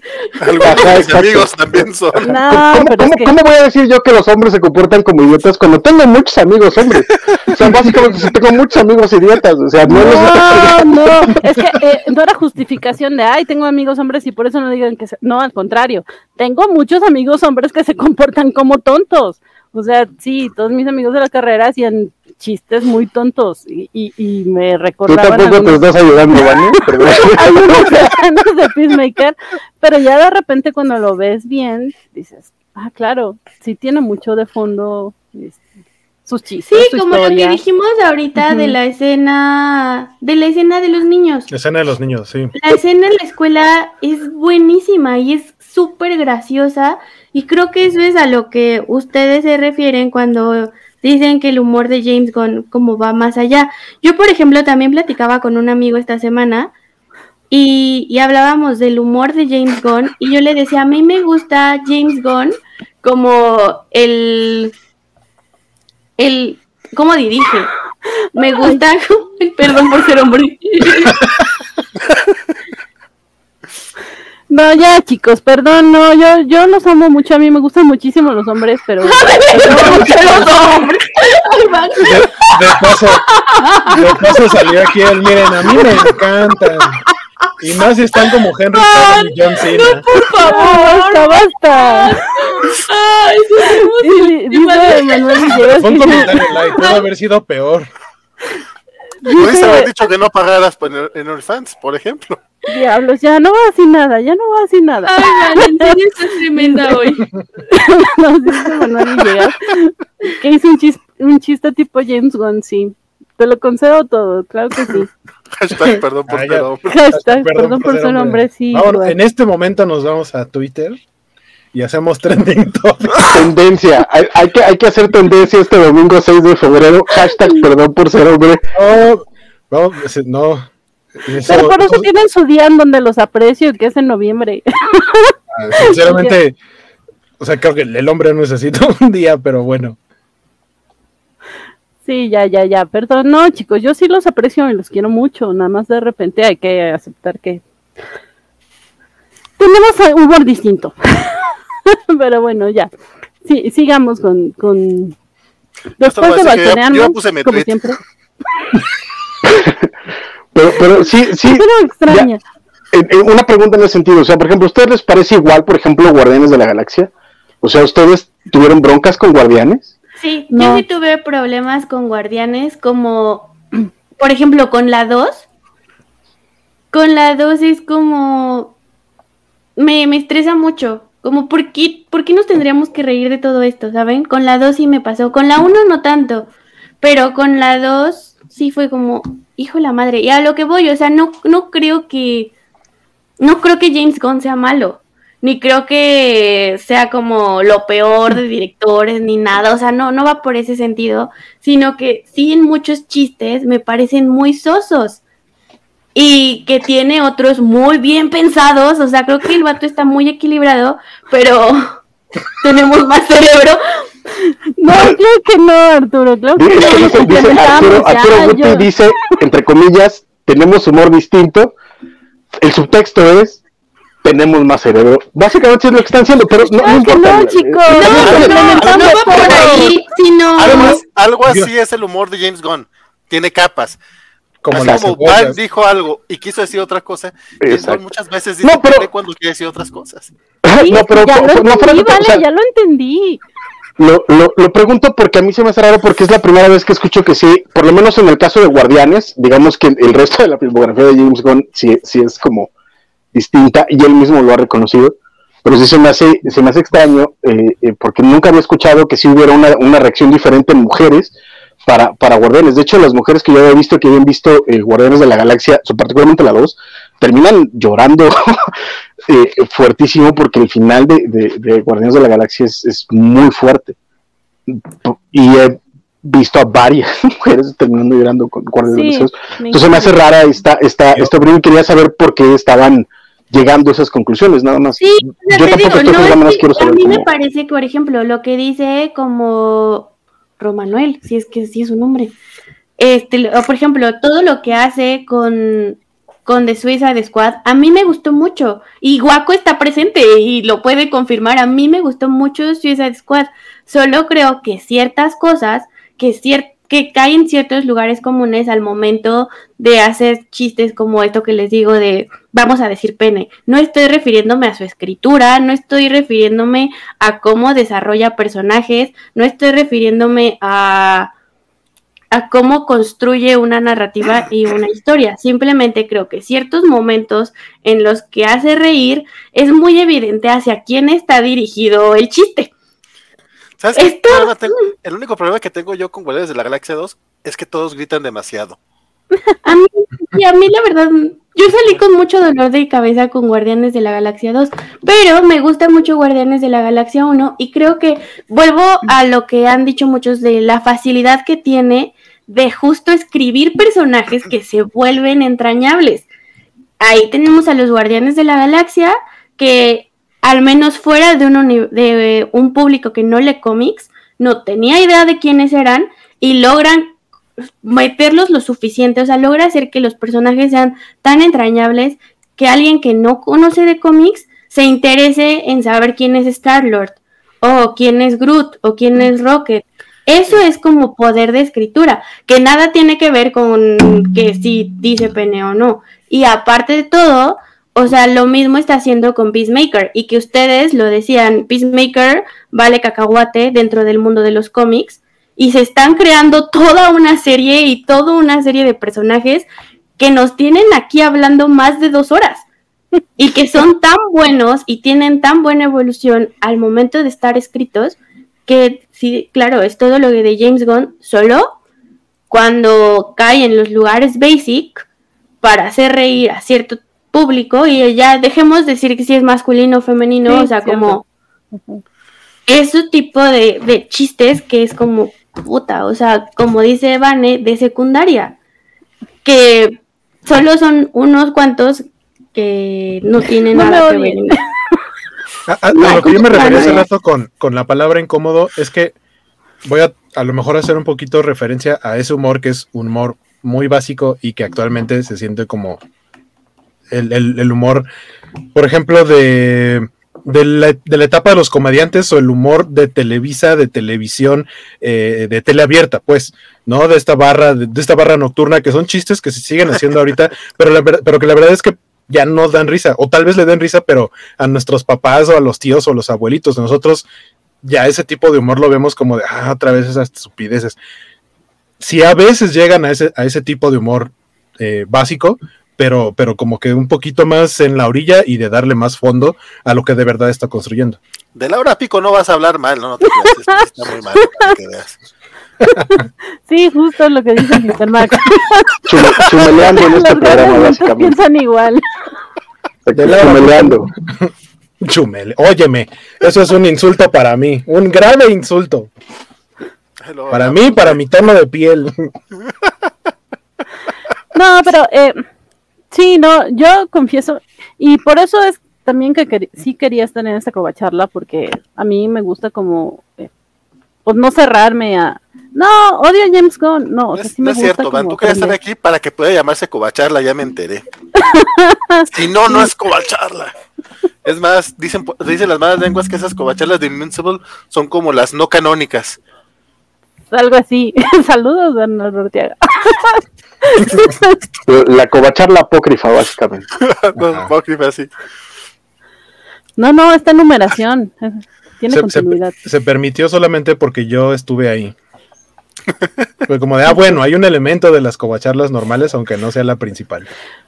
No, pero justo, y, lo digo bien en serio, o sea, sí me está sorprendiendo gratamente esta serie porque me doy cuenta de que sí estaba viendo a Gon como bien superficial y como ya han dicho varias veces, sí tiene muchas capas su escritura. Nada más que si lo ves, eh, no sé quién en el chat nos decía que si lo ves en escenas eh, aisladas, no lo entiendes. Tienes que ver como el todo para poder entenderlo bien. Y sí, y sí, creo que va muy bien, están desarrollando muy bien los personajes. Y cada episodio, bueno, casi cada episodio, el primero, ¿no? ha tenido una escena que, me gusta mucho. Pero... Pero el primero sale John Cena en calzones. Y quizá, quizá si lo vuelves a ver hoy, lo revaloras. Exacto. Si de pronto Van dijo, tengo que volver a ver la serie desde el principio.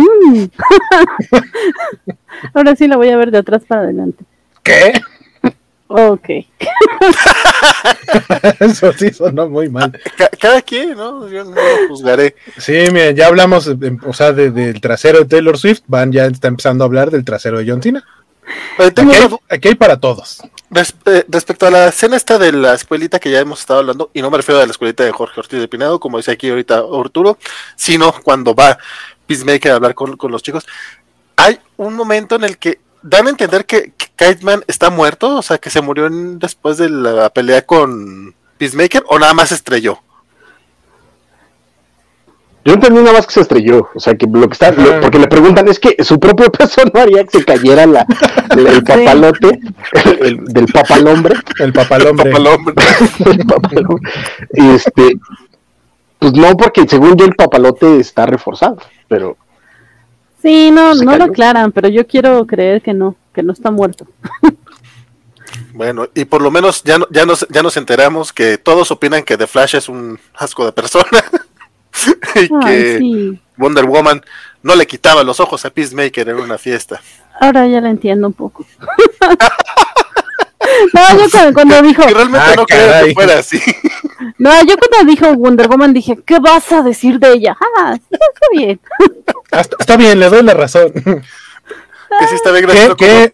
ojo, que solamente hay un personaje de la Justice League, por lo menos de, este universo, del universo de, de, del DCU, e el único personaje que no ha tenido una mención es Cyborg, pero todavía tenemos dos capítulos en donde puede haber un chiste sobre Cyborg, porque ya hubo sobre Superman, que si tiene filia con la caca, de Batman, que si debe o no matar, este, de Aquaman, que si tiene sexo con los peces, y ahorita tuvimos a Flash y a Wonder Woman, solo nos falta Cyborg. Y yo espero que no lo mencionen, por favor. Va a decir como una, fuerza malvada, estoy seguro. Como una especie de protesta. de Cyborg lo queremos, pero en los Teen Titans. Eh, y que no sea Ray Fisher. De hecho, el Cyborg que sale en un patrol me cae mucho mejor. Sí. Siento que su, su parte cyborg de la cara sí se ve muy como de disfraz de Halloween, pero es mejor. Sí, no, sí. El, Dice Arturo Guti que los cyborgs son sensibles, hay que recordarlo. Ah, bueno, ese cyborg sí es muy sensible. Sí, sí, sí. Pero, pero bueno, eh, Yo la verdad es que me quedé... Agárrala, agárrala, agárrala. La idea que se te estaba yendo. no, no, es que estaba pensando cómo, cómo plantearla. Pero yo me quedé bastante intrigada, preocupada con esto de las mariposas, que son demasiadas. Yo pensaba que, que la que tenía eh, en, en el frasco, era su amiga, la estaba alimentando. Y de repente sí es así de no, y te ves. Sea, hasta el signo de amor y paz le puso ahí, písalo. Pues es que pudo, haber, pudo, pudo, haberlo estado engañando para de alguna manera convencerlo de que la liberara y después cumplir su plan. Pero a mí lo único que me genera una duda es algo que mencionó Francisco hace rato. Que lo lógico era que se fuera directamente a Vigilante, era el ser vivo que tenía más cerca. Sale y pasa enfrente de su cara y se va por la policía. A Vigilante no lo toca. Y eso, o sea, no, no, sé si existe una razón o nada más sea un como, ah, nomás le dio igual Vigilante y se fue con la policía. Probablemente es porque Vigilante le demostró varias veces que es un completo idiota. Además. o sea, eso también podría influir en algo. Pero, pero, no es, pero no es como que le, o sea, a fin de cuentas nada más le sirve el cuerpo, lo va a usar como robotito. Sí, pero, pero sí creo que es también por, por eh, estructura de poder. O sea, recordemos que estaba en un senador. O sea, eso no es cualquier cosa. Entonces, pasar de ahí un policía puede ser, puede ser la opción. Pero en general el plan, el plan de, la, de las mariposas está extraño. ¿No? No, no sé, a mí me parece. Pero a nivel eh, Invasion of Snatchers está, está perfecto. Eh, pero habrá que ver qué, es lo que pasa con los mariposones y cuáles son las, las, las, las ramificaciones, porque queda claro que sí estaba queriendo manipular a, a, a Peacemaker, eso sí también es, es, o sea, por eso incluso la, la, elección de las formas en las que en las que se comunica con él, etcétera, es claro que es para manipularlo. Toda esa escena en la que responde sí o no, y el pinche vigilante haciéndole preguntas, ¿cuál es tu color favorito? Tu color favorito es el, dice tío que sería que como turquesa o algo, es un color de estilo. Tu color favorito es tal, así de, sí o no, solo hay dos reglas.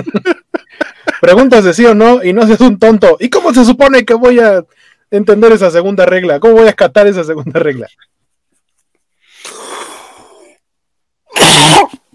Perdón. Ay, perdón ustedes, este, pero sí, esa parte se hizo muy, muy graciosa. Le voy a preguntar por todos los colores hasta saber cuál es su color favorito y para qué quieres saber eso, güey.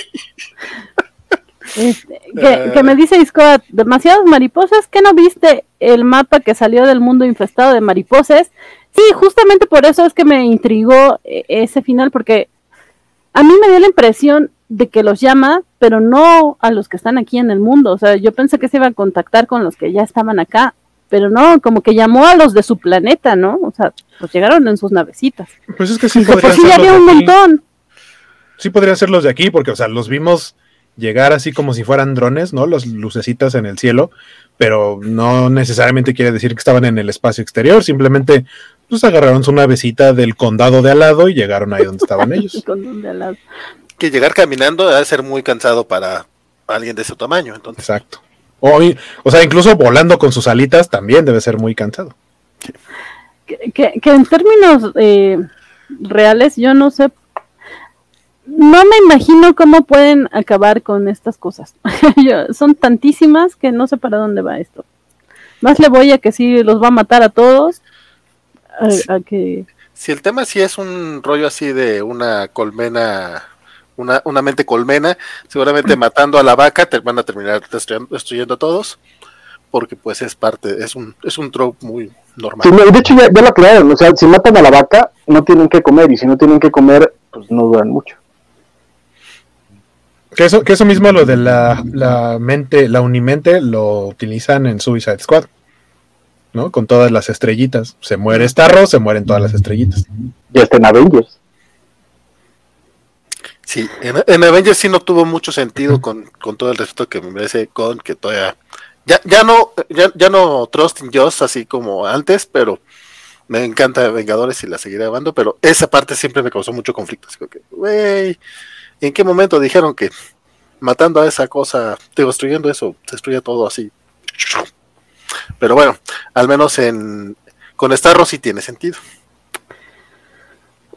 Bueno, entonces eh, podría eh, resolverse más fácil de lo que uno pensaría. Nos dice Discoat, como si las mariposas, como si las mariposas no han cruzado países volando. ¿Cuándo se ha visto eso? sí, pero se tardan meses, güey. O sea, todo este rollo de las monarcas de Canadá hasta Michoacán. Ajá, acá tenían que llegar en corto. Justo, justo. Sí, sí, sí. Bueno, Además, vamos a, ser, vamos a ser sinceros. La única razón por la que yo no tengo un scooter de estos es porque soy pobre. Pero así es. yo iría aquí a la tienda en scooter. Ah, quiero ver eso. Pero bueno, eh,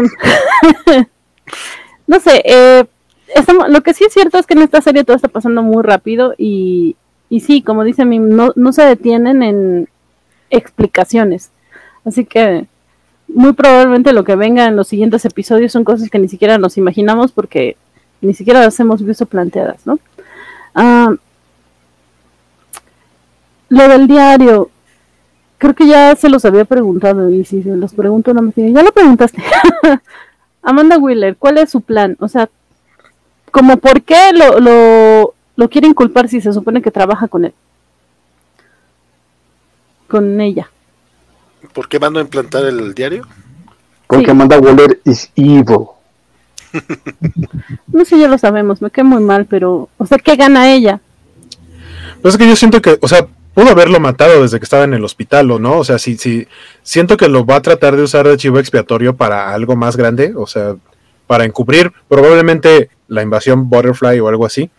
Eh, y, por otro lado, eh, deshacerse de él, porque él es el único que está con vida, que tiene información respecto a lo que pasó en Suicide Squad, que no forma parte de los sobrevivientes que la amenazaron. Le dijeron, tenemos la información en la nube y no sé qué, y la vamos a liberar si a mí o a alguien de mis amigos le pasa algo. Peacemaker no forma parte de ese grupo, entonces de alguna manera sería como tratar de cortar ese cabo. No creo, porque entonces se volvería todavía más necesario que hayas visto la película para entender eh, la motivación en esta en la serie eh, sino que más bien creo que está, lo está usando para encubrir alguna otra cosa, como desechable. Como, como matar a un senador, por ejemplo. O sea, básicamente recordemos que, el plan principal era matar a un senador. Entonces, eh, si mataban a un senador iba a haber una investigación. Entonces, parte de lo que quería Waller era como decir, mira, el que mató al senador fue este güey porque está bien pinche loco porque ahí lo dice su, su diario. Y parar ahí la investigación de todos los demás. Ok, no es lo mismo que dice Romanuel Salar Luébano, que dice para culpar a Peacemaker de los asesinatos que se desaten en la misión y cubrir el rastro del gobierno. Ok. Básicamente porque manda Waller es evil, como dijo Francisco. es evil. Sí, sí, sí. Chicos, ¿qué más quieren comentar? Además de lo que yo ya dije, ya no quiero cajetearla. O sea, además que yo quiero recordarles que todos los desprecio a todos ustedes, pero díganme qué más, qué más quieren, de qué más quieren hablar y les doy chance. Claro que no, yo los quiero mucho. eh, yo, yo la verdad es que no tengo mucho más que agregar porque la serie está en este momento de, de avance que que no, ni siquiera tengo predicciones, digo, no sé si Cuaco traiga alguna predicción nueva, este, yo sí nada más estoy como esperando a ver cómo, cómo avanza, me decía hace rato, es que estás muy callado, digo, sí, pues que me gustó mucho el programa, el, el capítulo, pero, pero como que no, es un capítulo de avance de historia y yo lo que quiero es ver el que sigue, más que platicar ahorita estoy así como que, sí. ya quiero ver qué viene. Que hay una cosa que no he mencionado ahorita que lo recordé, ya salió el papá de la cárcel, o sea, sí lo dijo Hueco en la reseña, pero ya salió y lo primero que quiere ir a hacer es ir a matar al hijo. Así que ya tenemos ahí. Y va a usar el traje. sí. Yo, yo, eh, full, full, disclosure, o sea, yo realmente a Dragón Blanco eh, no lo ubico, de, nunca leí un cómic con él, no, no, no recuerdo nada. la primera vez que vi el traje fue cuando dije, ¿quién es este güey? Lo googleé y ya vi el traje, ah, mira, está igualito que el de los cómics. Aún así, me emociona mucho que va a utilizar el traje igualito que el de los cómics porque, porque se ve bonito ver esos trajes en pantalla. Es como que. Sí, sí, sí. Tan ridículos que son, son adorables. Adebayo y Peacemaker compiten por ver quién tiene peor progenitor. Pero ya supimos que ahí se dan un quien vive con Luisito Rey. Híjole, la neta, la neta, la neta, por donde le vas, creo que Oggy Smith termina siendo más culero porque por lo, por lo menos Amanda Waller no discrimina. No, y aparte Amanda Waller, o sea, sí quiere a su hija, ¿no? o sea, tiene una relación de madre-hija en teoría normal. Ajá. Ahorita parece que la está usando. Porque también Luisito Rey parecía que tenía una relación normal con, Luis Miguel y ya sabemos cómo terminó eso. No. no. Era, era, hijo, yo te quiero mucho. Mira, te compré Mira, casita en Acapulco, toma las llaves. Ven, te conseguí una muchacha. O sea, pues quería que le dieran amor, guaco. No lo entendiste. es que era, ajá, lo que quería, lo que quería era que, que, que, se le pasara rápido lo del cambio de voz. Va justificando ese momento, ok. no lo esperé. Pues si ya, si ya justifica matar cachorritos, no veo por qué no. No, pues. Pero, no sé, yo esa, esa explicación lógica nunca la entendí, la neta, pero. Mira, bueno, no me acuerdo qué dije, pero. Bueno, la, ¿los cachorritos o los de.? Los dos. No, pero. Fíjate que, que mucho de lo que de lo que sabemos, por ejemplo, en el caso de Waller, que parece que si quiere a, a yo no sé qué tanto, porque también hemos, sabemos que, que, había una distancia entre ellos, sabemos que casi no se hablaban y que este y que este eh, y que además lo único lo primero que hace cuando la, la, vuelve a contactar es esto no querer manipularla para que para culpar a, a, a Peacemaker. Entonces habrá que ver. Yo creo que para empezar creo que los siguientes dos episodios ya van a ser non-stop o sea sí vamos a ya ahorita, ya, ahora sí que dicen los gringos, the shit hit the fan.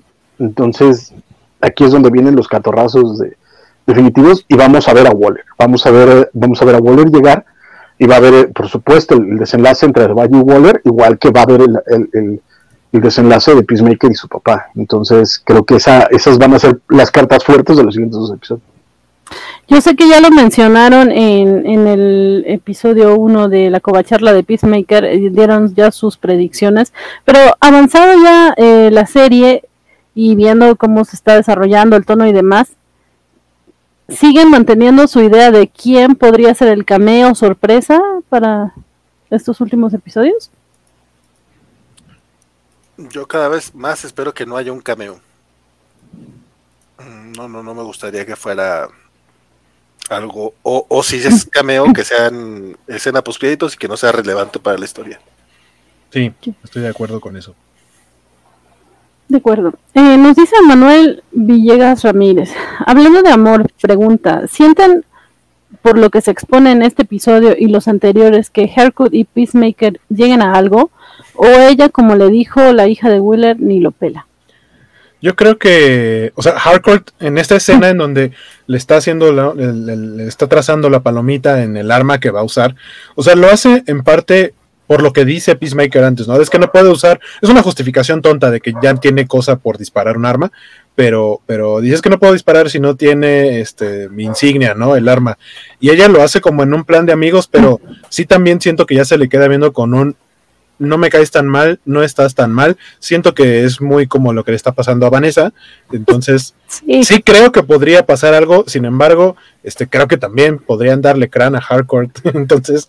Sí, no, no le, no le diseñas la palomita a alguien nada más porque te cae bien. Esa es una gran frase de ligue. ¿Quieres que te diseñe la palomita? Así que no. Sí, yo creo que sí lo están la cara de Lim. No, no me parece que sea una gran frase de ligue. Estoy siendo irónico. Creo, creo, creo, que más bien es cara de solo que quieres decir por palomita, ¿Qué? No, yo solo creo que, que, sí, ella ya está interesada en él, en términos de centavo, pero, pero sí, me temo que no puedan llegar a algo más justo porque se muera o se vuelva mariposa o algo así. Perdón. A, mí, a, mí, no me gustaría que tuvieran algo que ver. O sea, creo que, te puede parecer empático este Peacemaker, o sea, lo vas entendiendo y vas viendo lo roto que está y todo, pero eso no lo hace una buena persona y eso no lo hace alguien que, sea inherentemente atractivo. Eh, sobre todo porque además Hardcore ha dejado muy claro que, que, sus prioridades están en otro lado. Entonces, terminar eh, en una relación entre ellos dos, a mí me parecería abaratar a Hardcore muchísimo y dos, terminar haciendo una apología de Peacemaker y tampoco me parece que es algo que, que, James Gunn esté haciendo. O sea, creo que parte de lo que está diciendo es que a pesar de que ahorita se está arrepintiendo y todo, sigue no siendo una buena persona. Entonces... Sí, le dice 85% sigue siendo basura, pero ese otro restante, eh, como que ya lo puedo pensar de, que me, me caes bien. Sí, también considero que sería abaratarlo porque sería un sí puedo cambiarlo. Y es como, no sé, Hardcore parece que tiene más personalidad que eso. Y, y aparte no creo que la historia vaya para allá. O al menos no todavía. O sea, no sé si en una segunda o tercera temporada lograrían algo de, redimir al, personaje, a, Peacemaker, pero en este momento, ojalá no pase. Es que la serie va tan bien como para caer en ciertos tropes tan básicos. O sea, no, no. Ah, bueno, a ver. ¿Qué pasó? ¿Qué? Dije, básicamente se están riendo porque los básicos están diciendo que las cosas son básicas. No, no. pero, no, no, no, pero yo, yo aparte antes de reírme. Sentí la burla, eso sí la sentí muy feo, o sea, fue así. Sí, me dio mucha risa eso. Pero yo quería, o sea, yo quería saber si, si creen que dé como para una tercera temporada. Digo, una segunda sí, pero pero pues no sé, ahorita dijiste como una segunda, tercera temporada, yo dije, chanclas, o sea, pues depende de la segunda. ¿Qué tanto vamos? O sea, no sé, justo como hemos dicho, la serie está avanzando tan bien, tan rápido, tan fluido, que no me imagino como... Que ¿Qué más Ajá, que, que no me gustaría que la, que la exprimieran como han pasado con otras series, por ejemplo, con Cobra Kai. A mí, Cobra Kai me gustó muchísimo. La primera temporada la amé con todo mi ser la segunda temporada fue como, bueno, está bien, pero, pero, o sea, no me gustaría, no me gustaría que... no está mal, fíjate. No me gustaría que le hicieran eso a Peacemaker porque justo me está gustando mucho. Porque creo que lo están haciendo bien y lo que hemos venido diciendo, avanza como va a buen puerto y todos los personajes lo mismo. Yo creo que en cierto sentido esta serie va también justo por lo que ya mencionaron, que, que está escrita de un, entre comillas, una sola sentada, o sea, sí lo tiene bien planeado, no la está escribiendo sobre la marcha de acuerdo a lo que está viendo de reacciones en redes y el recibimiento, sino que ya lo tenía y, y, se nota cuando algo tiene sentido, ¿no? O sea, todo está muy bien armado. Entonces, en ese sentido, sí, sí estoy un poco de acuerdo con Mim. De repente es que cuando las alargas demasiado, como que hay ideas que se sacan de la manga que, que no embonan muy bien. Pero eh, eh, de repente te perdimos el audio. Se fue tu micrófono, Van. Van, ¿a dónde fuiste? Ajá, lo desconectaste o algo. Para pa pa pa pa pa pa. que ya no. Es un poco para, de... para, para, para, para, para, para, para, para. Pues voy a aprovechar el silencio, el silencio de parece que a mí también me parece que, que incluso en la segunda temporada a mí ya me costaría trabajo, porque creo que James Gunn quería contar esta historia, ¿no? Eso, eso, eso está claro. Y si también en la segunda temporada no sé qué tanto James Gunn llegue con el mismo impulso, pero este pero habrá que ver. O sea, si James Gunn, muchas cosas. También justo deberíamos traer otra vez a James Gunn y dejarlo que siga expandiendo su cerebro, pero darle también la batuta de la narrativa a alguien más ya me sonaría. Exacto. Es, que básicamente esta serie es James Gunn, o sea, creo que no hay otra. Y por otro lado, creo que también es, tan James Gunn porque es lo que quería contar. Entonces no sé qué tanto podríamos, podría estirar una segunda temporada. Ya lo veremos, ahorita seguimos adelantándonos a la negociación, pero creo que esta primera temporada está funcionando también por eso, porque básicamente es lo que él quería contar. Van, está, ahorita estás muteada de, de, de Acaja. Y de todos modos tampoco se escucha. El comentario de Roman de Romanuel es el mejor de la vida de tal vez veamos un spin-off de Vigilante. O sea, yo estoy dentro. yo estoy dentro. Ah, bueno, lo que yo quería comentar. Ah, no podría ser precuela. Lo que yo quería, lo que yo quería comentar al respecto es que cuando preguntaron si estaba confirmada una secuela, no, cuando entrevistaron a James Gunn hace poquito, él dijo, no puedo decir mucho, si hay un proyecto que está relacionado con este universo, puede o no ser necesariamente una segunda temporada de Peacemaker, sino algo diferente, porque incluso menciona que, que podría ser algo que no tenga los cachitos de humor que tiene esta serie, sino que a lo mejor sería algo como un poco más serio. Eh, entonces yo no estoy seguro de que esté una confirmada una segunda temporada y no creo que hubiera una tercera temporada. Sería estirar demasiado el, chiste, ¿no? Estirar demasiado. Como dice Min, como siento que le hicieron, como siento que le hicieron a Cobra Kai. Yo no he visto la última temporada porque, a pesar de que me gustaron las anteriores, sí de pronto me pasa con Cobra Kai y con Stranger Things. No, ya sé. O sea, ya, ya denle un cierre, por el amor de Dios. O sea, vamos a llegar a un momento en el que, en el que Daniel Laruso y, los demás se van a estar peleando con andaderas, enseñándole a los hijos de los chavitos. O sea, sí, ya fue como, eh, ya, ya cierren eso. O sea, no estoy diciendo que sean buenas o malas porque acabo de decir, no las he visto, pero de verdad ya no quiero que hagan más. Es como ya, ciérrenlo, se acabó, that's it. Eso decía yo, pero la cuarta, sí. Mira, y eso yo no la ve como Francisco. Dice, dice, dice eh, un nombre de los Simpsons, solo alguien que no habría visto las últimas temporadas de Cobra Kai diría eso. este, pero sí coincido con, con, Vanessa, si la largas, pues ya después ya no se va, ya, ya no, ya, ya no va a embonar bien. Entonces sí, también es, ojalá terminen pronto la, la serie. Luego por eso dice Bernardo Ortega y Mr. Max que andan en su plática privada que no damos más, porque nos engloban a todos, ¿sí? Como Vanessa, ¿no es cierto? Oye, ¿Me escuchan? Ya, por fin ya te ¡Eh! ¡Regresaste! Eh. eh. Gracias, gracias, perdón. Que, que, que tu falla de micrófono hizo que Scott se orinara de la risa, al parecer.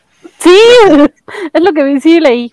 Gracias a la música de espera que, nos proveyó el buen guaco. De nada. No, debo de decir que me da mucho gusto que andas por acá, Iscoar. Aunque te burles de mí, ni modo. Eh, Yo no lo dije, lo dijo Vanessa, lo de si la larga no embona. Son palabras de nuestra querida Elizabeth Ugalde. Sí, no puedes decirme. Pero bueno, eh, básicamente sí es lo que ya dijeron, porque sí los estaba escuchando, que eh, depende mucho de una segunda temporada, pero pues también eh, no valdría la pena alargarla si ya, si ya el chiste ya está. Ahora, en una de esas convencen a, a Viola Davis y tenemos una serie de Amanda Waller. Yo le veo, veo más factible que haya spin-offs. No sé si este de Vigilante que mencionaban o el de Amanda Wheeler, que no, no creo que de ella precisamente porque ella se encarga de un chorro de cosas, entonces más bien puede que salga salga con varios personajes, pero no creo que es que no es suficiente interesante, Valentín. Es como si agentes de decirlo lo hubieran hecho bien. Imagínate, como con con Amanda Waller al frente. Pues, pues, pues, ya y no durará siete temporadas porque también pero, duró mucho. Pero, ah, pues, pues nada, veremos qué pasa con esto de, del White Dragon, que me tiene muy emocionada. Va a ver, veremos qué es lo que hace con papá feo. y, y sí, ¿qué pasa? Lo de, lo de me, me gusta lo que dijeron, que pues que no la reduzcan solamente a ser como el interés amoroso. Sí, sí me daba la impresión de que se estaba dando una relación ahí, pero pues sí, ella Sería muy básico. Sí. Volviendo, a usar la palabra, sería muy básico. ¿Cuál es la palabra, eh, chicos? básico. Este, por ahí mencionaban hace rato, preguntaban, este, la actriz que hace a Emilia Harcourt, o sea, Jennifer Holland, sí es la novia de James Gunn. De hecho, en su, en su Twitter, cada que, todos los sábados, no recuerdo exactamente a qué hora, pero hacen una watch party en la que le ponen play todo el mundo al mismo tiempo y la van comentando en Twitter en vivo, preguntando sobre, oye, en esta escena, este, cómo le hicieron y así. Y usualmente dice, este, aquí estamos Jennifer y yo a punto de darle play, únanse a la fiesta. Este, sí, es la novia de James Gunn.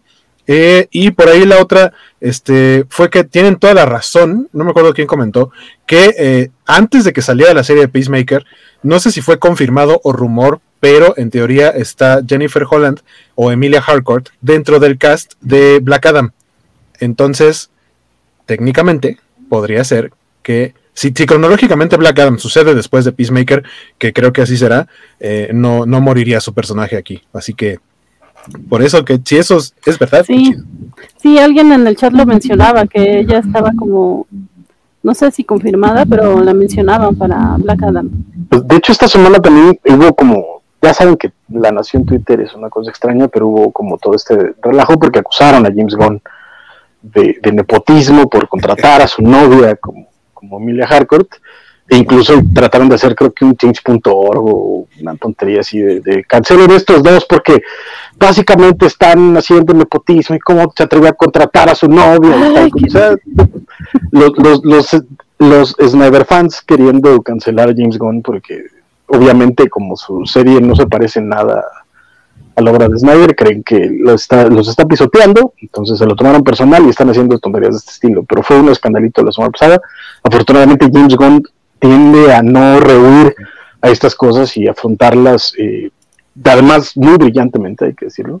Este, parece ser que aprendió mucho del escándalo que hubo de, de sus primeros tweets este, cosas así. Entonces ahora ya las cosas las enfrenta bien de frente, entonces puedo responderlo bien y no pasó a mayores, pero sí fue un momentito ahí de raro en la semana. ¿Y sabes qué dijo?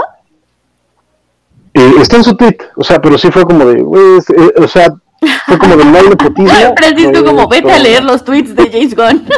No, pero es que, Yo quiero saber. No, es que- básicamente- lo de, lo de su hermano y lo, o sea, es algo que hace muy seguido James Gunn, o sea, tiene Ajá. un grupo de, de amistades que siempre contrata.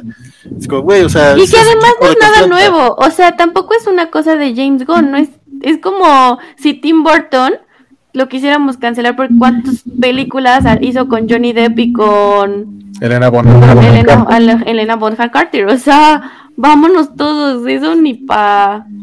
Pero, esa- eh, pero, pero es parte de, pero, o sea, no, no es que no quisiera decirlo, pero es que la forma en la que lo hizo James Gunn es muy bonita porque lo, sabe pensar muy bien sus respuestas para esto. O sea, en las últimas semanas le han tirado un montón de buscapiés a con en redes y todas las ha podido contestar maravillosamente. Entonces, lo que yo te pueda decir de lo que él contestó va a sonar muy feo y muy burdo porque, como menciona además Valentín, él dice, pues también contraté a mi hermano y que, que, que, que, que". Pero no, lo contesta muy bien y muy claro y, creo que además, la verdad es que el tweet de, James Gunn es una fiesta constante. Entonces, si no siguen a James Gunn en Twitter. Sí, dice Iscoat, el nepotismo no es nuevo, MIM 2022. Sí, sí es MIM de decir, o sea, les aviso, se han vivido en una cueva, claro que no, esto ha pasado siempre. Pero, pero sí, sí, a mí también se me hace muy absurdo. O sea, realmente es como querer pelear por pelear. Digo, No, qué bueno que otras chicas tuvieran oportunidades también, pero tampoco es como que James Gunn traiga a puras superestrellas a, a sus producciones, ¿no? Pero bueno.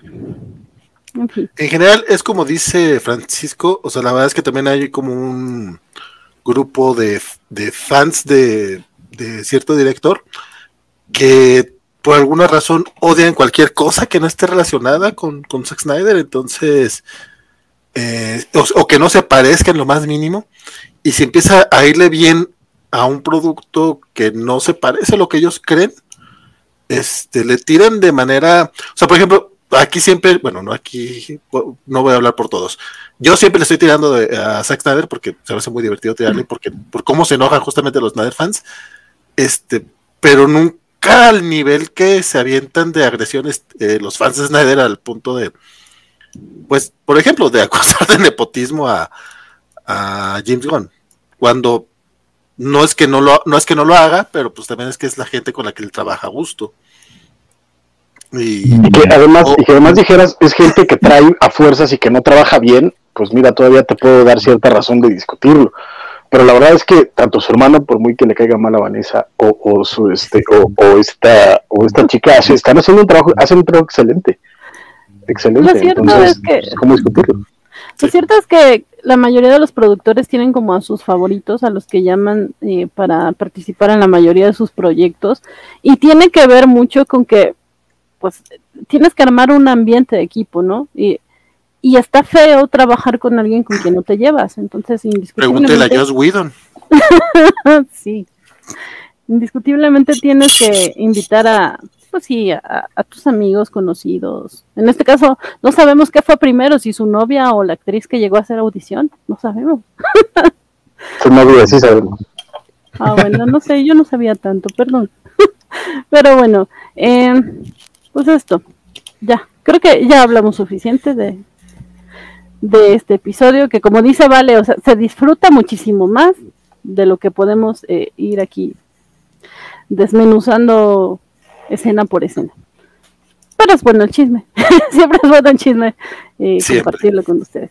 Así que bueno chicos, vámonos, que nos dice Iscoat, extra extra, la covacha apoya el nepotismo bajo el argumento que es que es la gente con la que trabajamos a gusto, sí, bueno yo... ¿No, has visto los streamings covachos? no, porque Iscoat no nos sigue aquí porque aquí está Vale, pero no nos las otras. Pero bueno, este sí. De, hecho, no, la verdad es que más bien no sigue porque hoy anda libre. Regularmente él ve eh, los de anime. Ah, porque. Y además hay que decirlo, hay, hay, un logo por ahí muy coquetón. Si no estoy mal. Igual me estoy confundiendo. Pero fue eh, diseñado por él. ¿Vale? ¿O no? Ah, sí, sí. sí. Que sí. entonces, muchas gracias, Square, porque diseñó el logo de los 15 años. Que estamos viendo en, en el extremo superior derecho. Ese que guaco se va a comer. ¿Qué? Los diseños. Oh, por Dios. bueno.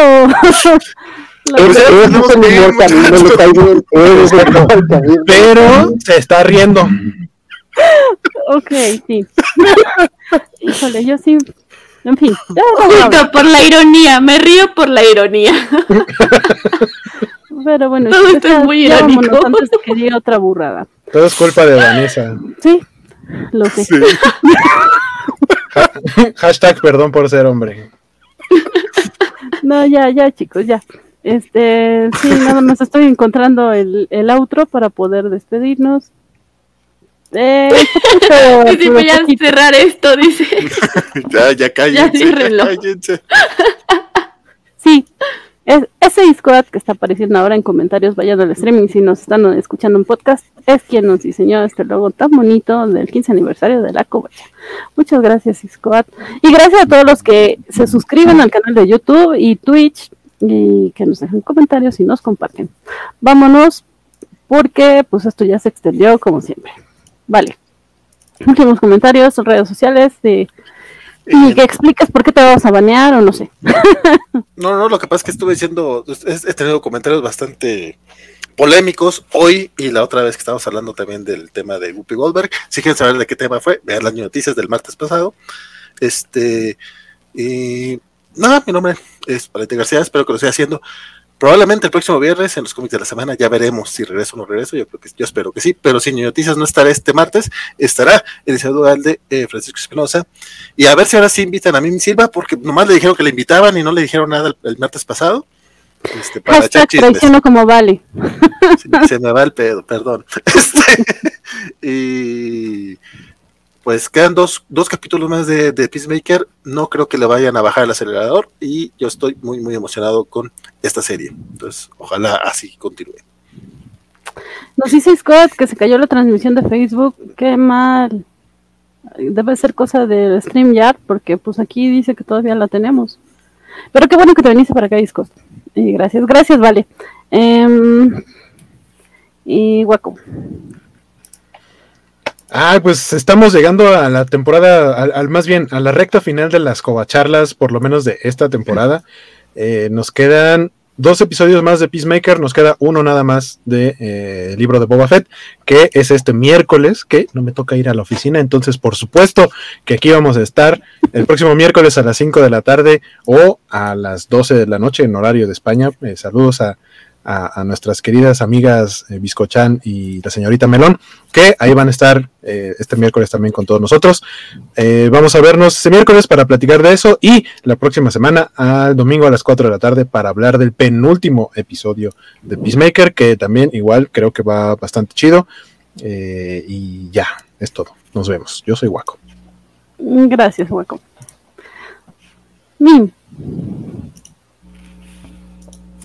Yay, pues eh, muchas gracias por seguirme invitando. Yo encantada de que sigamos hablando de Peacemaker. Justo además de una serie que, como había ya dicho Van, no esperábamos nada de ella, pero está, está poniéndose bastante interesante. Y nada, pues sí, vale, cuando tú me digas, yo ya sabes que a mí me encanta la chisma, entonces Sí, tú me invitas, tú invítame a donde hay chisma y yo ahí voy, encantada del mundo. esperemos que ya son dos, dos episodios más de Peacemaker, así que mi tiempo está contado con ustedes también si es que no me invitan a más chisma.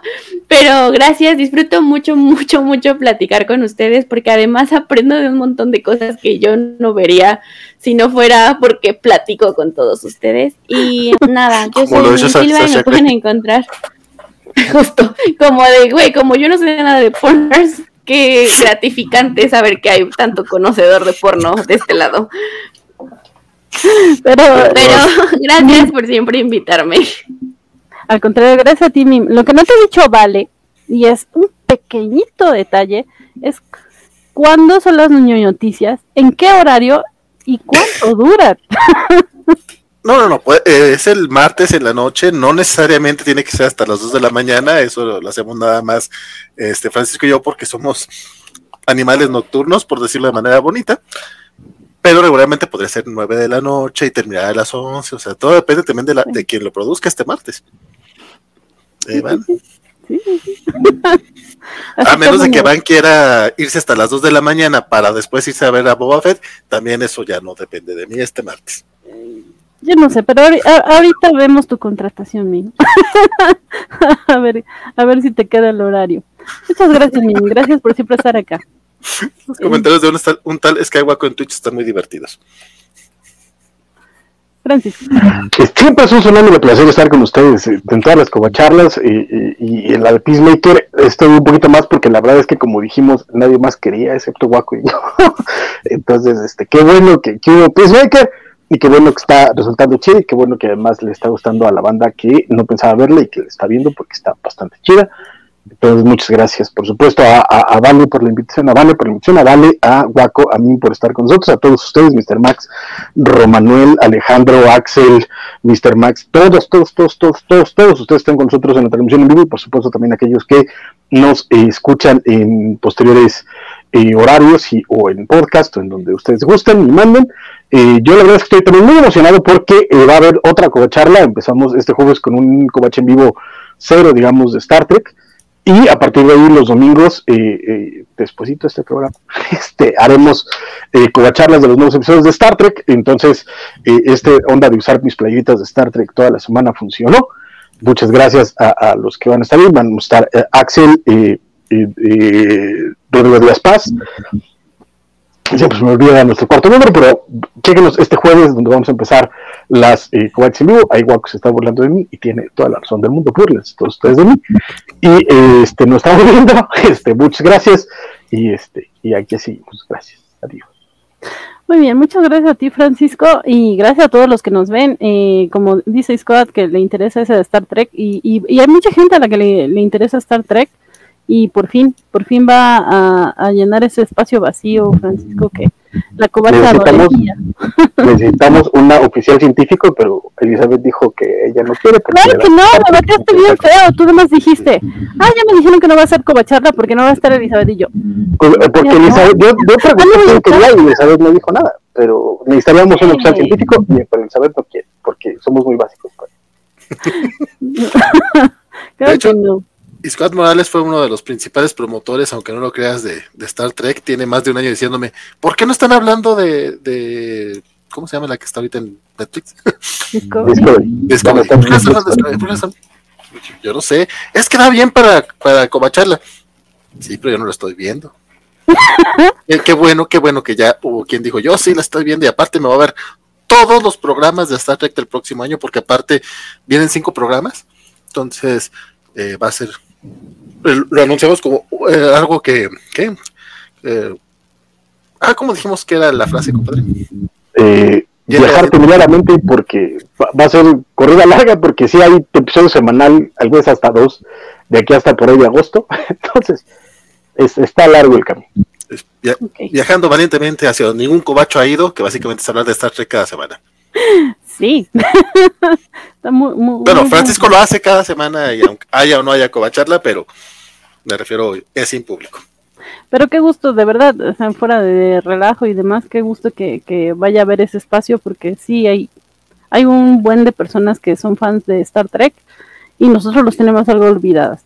Pero bueno, eh, de nuevo, yo soy Elizabeth Walde, gracias a todos por acompañarnos, gracias a los que se suscriben a los canales. Recordamos que tenemos programas de la covacha quinceañera, porque seguimos de festejo los 15 años, hasta que sea el cumpleaños del líder supremo, que lo vamos a banear para que se vaya de, de pachanga de, en su cumpleaños. Eh, tenemos lunes de la Covacha Anime a las 9, martes de Ñoño Noticias a las 9, eh, miércoles de Cova Charla de Boba Fett, que dirijo yo y que me acompaña Skywalker con las gemelas y Francisco Espinosa, por supuesto. Eh, jueves, este jueves es el jueves de la Covacha en vivo con Francisco Espinosa, Axel, Rodrigo y su invitado sorpresa. Así se oye más bonito, Francisco. el, viernes. Gracias, gracias por querer hacerme quedar. Yo ya, yo ya me, el, viernes de los cómics de la semana, ah, que se supone que empiezan a las nueve y media, pero pues los cómics de la semana que dirige Vale. Entonces, ya sabemos. Eh, que el sábado de Covachano, que ayer tuvieron el programa de aniversario, estuvo muy divertido, las gemelas los pusieron en apuros, vayan a verlos. Y eh, pues ya saben, domingo de Peacemaker y desde la semana que viene, domingo también de Star Trek. Qué bonito, qué bonito, muchas gracias a todos chicos. Este, y en fin, ya vámonos porque ya me extendí demasiado y adiós.